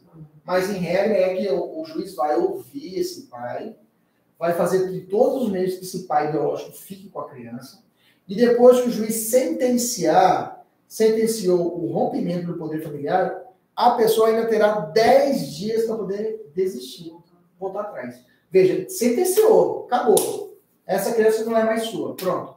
Vai passar 10 dias, ah, os pais biológicos têm direito de arrepender, falar assim, não, não quero mais, quero continuar comigo. Entendeu? Qual é o prazo de arrependimento? 10 dias pós sentença, anota aí. A pessoa depois de 10 dias tem direito de renunciar. Beleza, Lia, tranquilo, os. Fique à vontade. Ah, esse aqui é ótimo. Eu preciso. Bom, como eu disse para você, depende do consentimento. A adoção depende do consentimento dos pais ou do representante do adotante. A pergunta é: eu preciso. De, eu, eu, é, a adoção depende da vontade da criança ou do adolescente? É 12 anos incompletos. 12 anos completos é criança, 12 anos completos é adolescente. Menor de 18, 12 anos completos, adolescente. Até 12 anos incompletos, criança. A pergunta é: eu preciso da. da eu, eu escuto a criança? A lei fala que o a criança, eu ouço ela, mas ela não vincula o juiz. Você fala assim: não, juiz, eu não quero. O juiz fala: tá, mas você vai querer, você vai ser adotado. Tá? Agora, o adolescente, aliás, o maior de 12 anos, que a gente vai chamar por direito penal pro ECA de adolescente, esse aí vincula. Você fala, excelência, eu não quero ser adotado por essa família. Não vai ser. Repetindo, a vontade é respeitada. Se for do adolescente, se ele falou não quer, não vai. A criança falou não quero, não interessa, vai. Entendeu? Não vincula o juiz. Até 12 anos. Até 12 anos completos. 12 anos completos, até 18 anos é adolescente. Tá? Perfeito? Consentimento será dispensado em relação à criança ou adolescente cujos pais sejam desconhecidos ou tenham sido. Ele está dando doutor de maior de 12 anos, será também necessário o seu consentimento maior de 12 anos, tá? Necessário o consentimento dele. A criança a gente ouve, mas não vincula nada. O adotado tem direito de reconhecer sua. Ah, esse aqui, esse 48 é estrela, tá? Importante. Eu já falei para vocês, mas vou repetir. O adotado tem direito a conhecer sua origem biológica, bem como obter acesso irrestrito ao processo no qual a medida foi aplicada e seus eventuais incidentes após completar 18 anos de idade, tá? O acesso ao processo de adoção poderá ser definido ao adotante menor de 18 anos, só que aí é assegurada orientação jurídica e psicológica. O maior de 18 não precisa dessa orientação. Cuidado para você não misturar na prova. Tá? A morte dos adotantes não estabelece o pacto poder familiar com os pais naturais. Então, se ele morreu, os adotantes não voltam para o pai originário. Beleza? Professor, o adotado, né? A criança, quando cresce e tal tem direito de conhecer os pais biológicos. Isso. Os pais biológicos eles têm direito de ficar em sigilo? Não, não. Boa. O Samuel perguntou, professor, então os pais biológicos, eles. A, a, questão é, os pais adotantes, você fala assim, ó, você nasceu de nós aqui, você esquece sua família lá, você não tem como. A CPU da criança já gravou. For pequenininha, ela lembra dos pais. Até no verde materno, a ideia dos, uh, o link dela com a mãe, não tem como se tirar. Então, até o, o, pessoal no treinamento fala assim: não adianta você falar assim, ó, esquece sua família anterior. Não dá, não vai dar certo, porque isso vai gerar uma certa situação, a criança vai querer ficar revoltada, vezes vai querer conhecer os pais. Então, é explicar, conversar, beleza? E aí, se ela fala assim, ah, eu quero, os pais biológicos, para ficar atormentando a vida do, do, do, da, do, do adotado, ficar tudo, ah, ter meu filho aí, como é que ele está sendo criado? Pô, filho, não pode, tá? Porque é minha família, é, é como se fosse você na sua casa, vem alguém e fala assim: ah, eu queria ver seu filho como é que. Isso é estranho para mim, porque mesmo você sendo pai biológico, mas acabou, não existe mais vínculo. Não tem mais você ficar vindo aqui, entendeu? Mais ou menos isso aqui. A pessoa sai, segue sua vida. Bacana? Tranquilo? Maravilha. É, questão: Laura Godoy, após 17 anos de idade, deseja, contrariando seus pais adotivos, buscar informações sobre origem biológica junto à Vara Infância e Juventude da, do domicílio. Lá chegando a, a, ele, ele tem 17 anos. 17 anos precisa de assessoria jurídica? E eu, sim, porque ele é menor de 18. Você está comigo? Então, é, a adoção é revogável, inconformado, Lauro procura um amigo advogado, para, para. ele poderá ter acesso ao processo, desde que receba assistência jurídica, ele, psicológica, viu? Na letra da lei, o examinador da ordem colocou na prova. Bacana? Outra. Consoante o Estatuto da Criança e Adolescente, é, vamos lá. A adoção é medida ordinária e revogável. Ó, adoção é irrevogável. Anota no caderno, tá? Adoção, a tutela, tem a tutela por tela, eu tenho a tutela, tenho a guarda e eu tenho a adoção. Tá? Todas elas são hipóteses de família substitutiva. A guarda e a tutela são, a guarda e a tutela são revogáveis. Agora, a adoção é irrevogável. Tem até um fato que é quando os pais adotam, passou, lavrou, assinou um cartório, tudo bonitinho, aí o pai não quer mais, quer devolver a criança para o lar. É, tem esses casos aí. O que faz? Não tem legislação para isso, não está previsto isso. Não tem previsão, entendeu? Normalmente os pais podem responder pelo processo de, pelo Ministério Público de indenização por danos morais da criança, né? Ele fala que ele criou uma expectativa para a criança, porque eles é vítima nesse caso. Mas não tem legislação, é um buraco legislativo. Não tem norma para aplicar isso daí. Continuando. É permitida adoção por procuração? Não, tá fora. O adotando deve contar com o máximo de 21 anos de idade de diferença de um para o outro? Não, é o 16, está fora. A adoção atribui a condição de filho adotado com o mesmo direito e deveres inclusivos sucessórios, designando a qualquer vínculo com os parentes, é, salvo impedimentos matrimoniais. Bacana, é isso aqui a letra D. Saideira. Curtinha. Preste atenção. De cabeça. IPTU é um imposto municipal, estadual ou federal? IPTU. Municipal. Você vai pagar para quem? Manuel Pinheiro. IPVA você paga para quem? Estado, Mato Grosso. Imposto de renda, Bolsonaro, federal. É isso? Bacana. Bota na cabeça. Vamos lá. É, imposto Territorial Rural, ITR. Esse daí é federal, ITR. Federal. Imposto sobre grandes fortunas. Imposto sobre grandes fortunas. Federal, federal. É, ICSQN. ISSQN. Municipal, municipal. ICMS. Nada Samuel. Esse aí não teria. Mas é, não, não, esse tem que estar na cabecinha, tá? Esse tem, mas a gente vai falar sobre esses tributos, tá?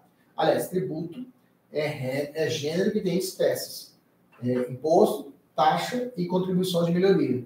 Para o Supremo tem mais dois, residuais e impostos sobre grandes fortunas, mas esse aí é o entendimento do Supremo. Então tem uma, tem uma teoria tripartite e pentapartite. Bacana de tributos.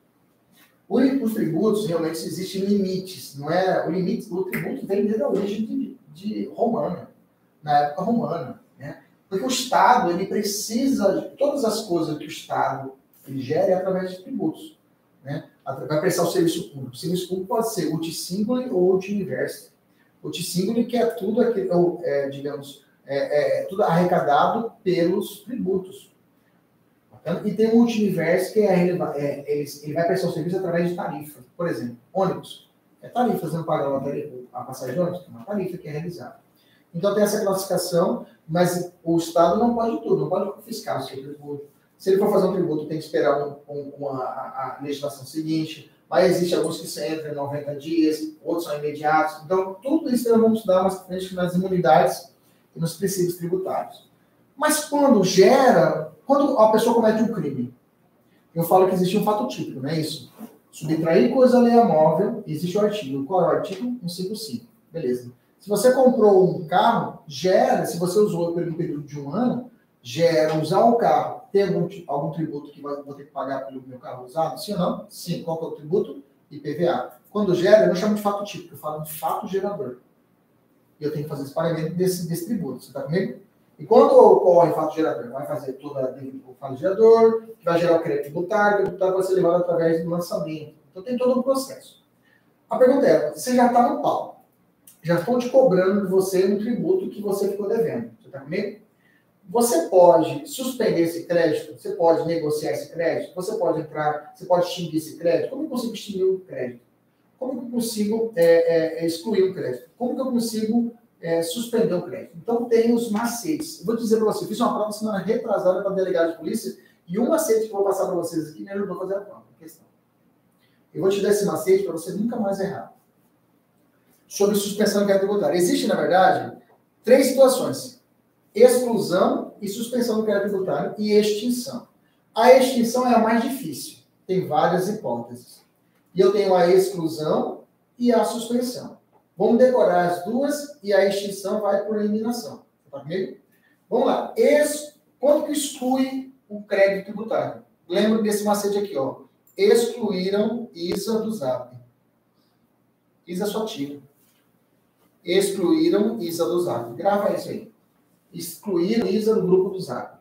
Excluíram a ISA do grupo do ZAP. Ou seja, ISA de isenção e A de anistia. Pronto. Quando que eu excluo um crédito tributário que não fica devendo para o Estado, para o município de Cuiabá? Quando houver uma isenção ou uma anistia. Esses dias foi emitir uma nota fiscal no tributo, no, no, aqui na, na no, no fisco aqui no municipal. Chegou lá, a menina falou o seguinte, ó, você tem aqui uma 8 mil reais de, de, de, tributo de ISSQL que você não recolheu. Assim? É, você tem aqui um trabalho de autônomo aqui. Aí eu fui olhar, era uma inscrição de feirante que eu fiz para minha mãe quando ela fazia feira lá em 2000 na Vai Fumaça. A CNPJ da CNPF estava negativado, Ginho falou assim, claro, eu fui e fiz o meu nome para que ela pudesse pagar e fazer a feira, né? E foi gerando, gerando, gerando, gerando, e ficou 8 mil reais de débito. Falei, puta, mas eu fui contendo o dedo para isso, que passou mais de 5 anos já percebe. E aconteceu o quê? A prescrição. Então vai dar um pedido para poder ter que ir lá na, na, resolver isso aí. Dessa feita para resolver, resolver isso daí. Só que não é a exclusão do crédito, vou pedir a extinção, porque a exclusão é quando há uma isenção ou uma anistia. Então não encaixa minha prescrição aqui. Professor, você quer um caso de suspensão do crédito? Vamos ver aqui, ó. A suspensão você vai decorar, existem vários macetes na internet. Eu gosto de decorar o moderei cocopar. Moderei cocopar são as situações de suspensão do crédito tributário.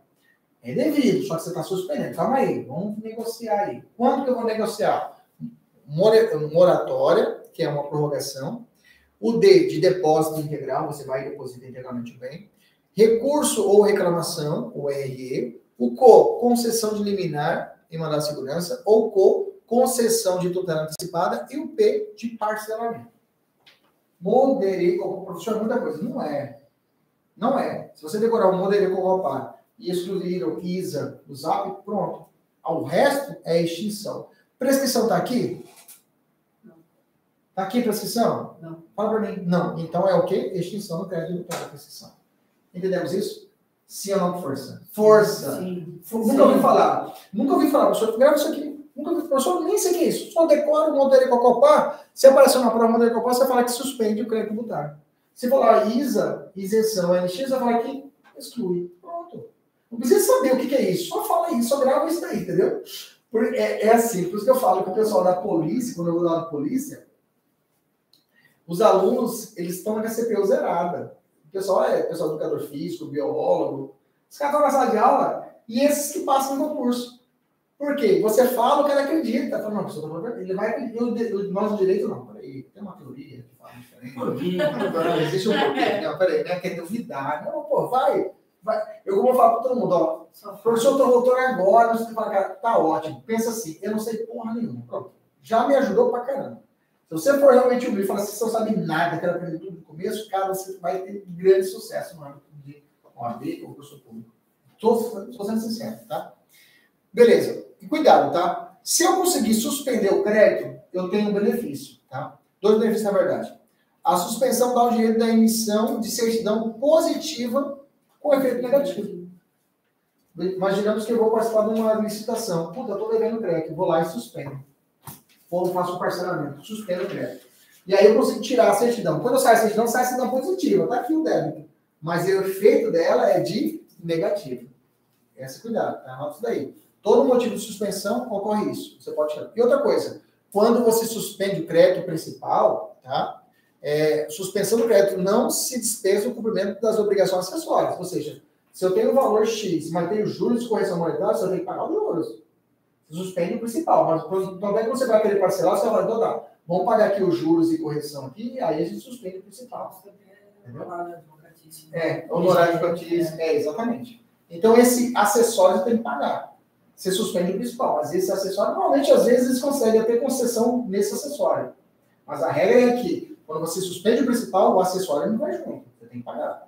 Beleza? Então, não segue o teoria da gravitação jurídica. O acessório segue o principal. Olha só essa questão aqui. Após ser intimado o laboratório de ordem de inflação visando a cobrança de contribuição financiamento COFINS dos últimos cinco anos, da pessoa jurídica tal, verificou que o título não era devido e ofereceu impugnação ao auto de infração. Como era, como iria participar de uma licitação, a pessoa jurídica em questão iria precisar de uma certidão regular fiscal, no caso, uma certidão positiva de débito com efeito negativo. Na hipótese, considerar-se que o contribuinte não possui outros débitos, assinado o correto. Letra A. A impugnação ao alto da inflação suspende o crédito, sendo possível a emissão da CPDM. Professor, como assim impugnação? Quando eu entro com a impugnação, eu tenho moratória, depósito, recurso, a concessão. Quando eu vou discutir isso, estou entrando em recurso, né? Estou entrando em discurso. Integral, moratória, depósito integral, recurso, concessão e parcelamento. Então, nesse caso, quando eu estou impugnando, é porque eu estou, nesse caso, ou parcelando, né, ou entrando com recurso. Então, por isso, nesse caso, que é possível a suspensão com o efeito do, da, da CPD. Ou seja, a certidão positiva débito de efeito negativo. Próximo aqui. A pessoa jurídica ABF verificou que possui débitos de imposto de renda na IRPJ decidiu aderir ao parcelamento. Agora ficou mais fácil, né? Parcelamento é o quê? Moderei, cocô, pá. Parcelamento é o quê? Suspensão, né? Então vamos aqui já. C. Deferir o período, já que o parcelamento é causa de suspensão da exigibilidade do crédito tributário. Tá ótimo. Agora é com você, você vai ter aí, eu acho, 40 questões, eu acho, para fazer em casa de tudo que nós estamos hoje, está muito cansado. Tudo bem, faça amanhã de manhã manda. Só que amanhã de manhã, pessoal da mentoria, amanhã de manhã e à tarde, vocês têm duas metas para fazer em casa. Tá? Aula gravada depois tem simulado. Tem que ser forte. Se for o caso, faz tudo de manhã já. Ou só à tarde, ou só à noite. Se lasque, você está fazendo exame de ordem, eu não estou. O problema é seu. E domingo de manhã tem um simulado lá de 40 questões do Estatuto da OAB. Cara, não tem boca. Mas pensa comigo, vai ter agora. Aí na segunda-feira a gente volta presencial, segunda, terça e quarta, excesso. Aí na semana que vem, entre o Natal e o Ano Novo, vocês vão ter três tarefinhas para fazer em casa. Aí depois, depois do Ano Novo, ali mais três tarefinhas ali pertinho, e a gente já começa na semana seguinte com nossas aulas aí seis vezes por semana, dez por semana. Aí é arregação. Beleza, tranquilo? Por enquanto, um abraço e até mais. Deixa eu fechar aqui. 35. 35 ainda. Hoje eu fiquei bonzinho. 40. Nem 40. Depois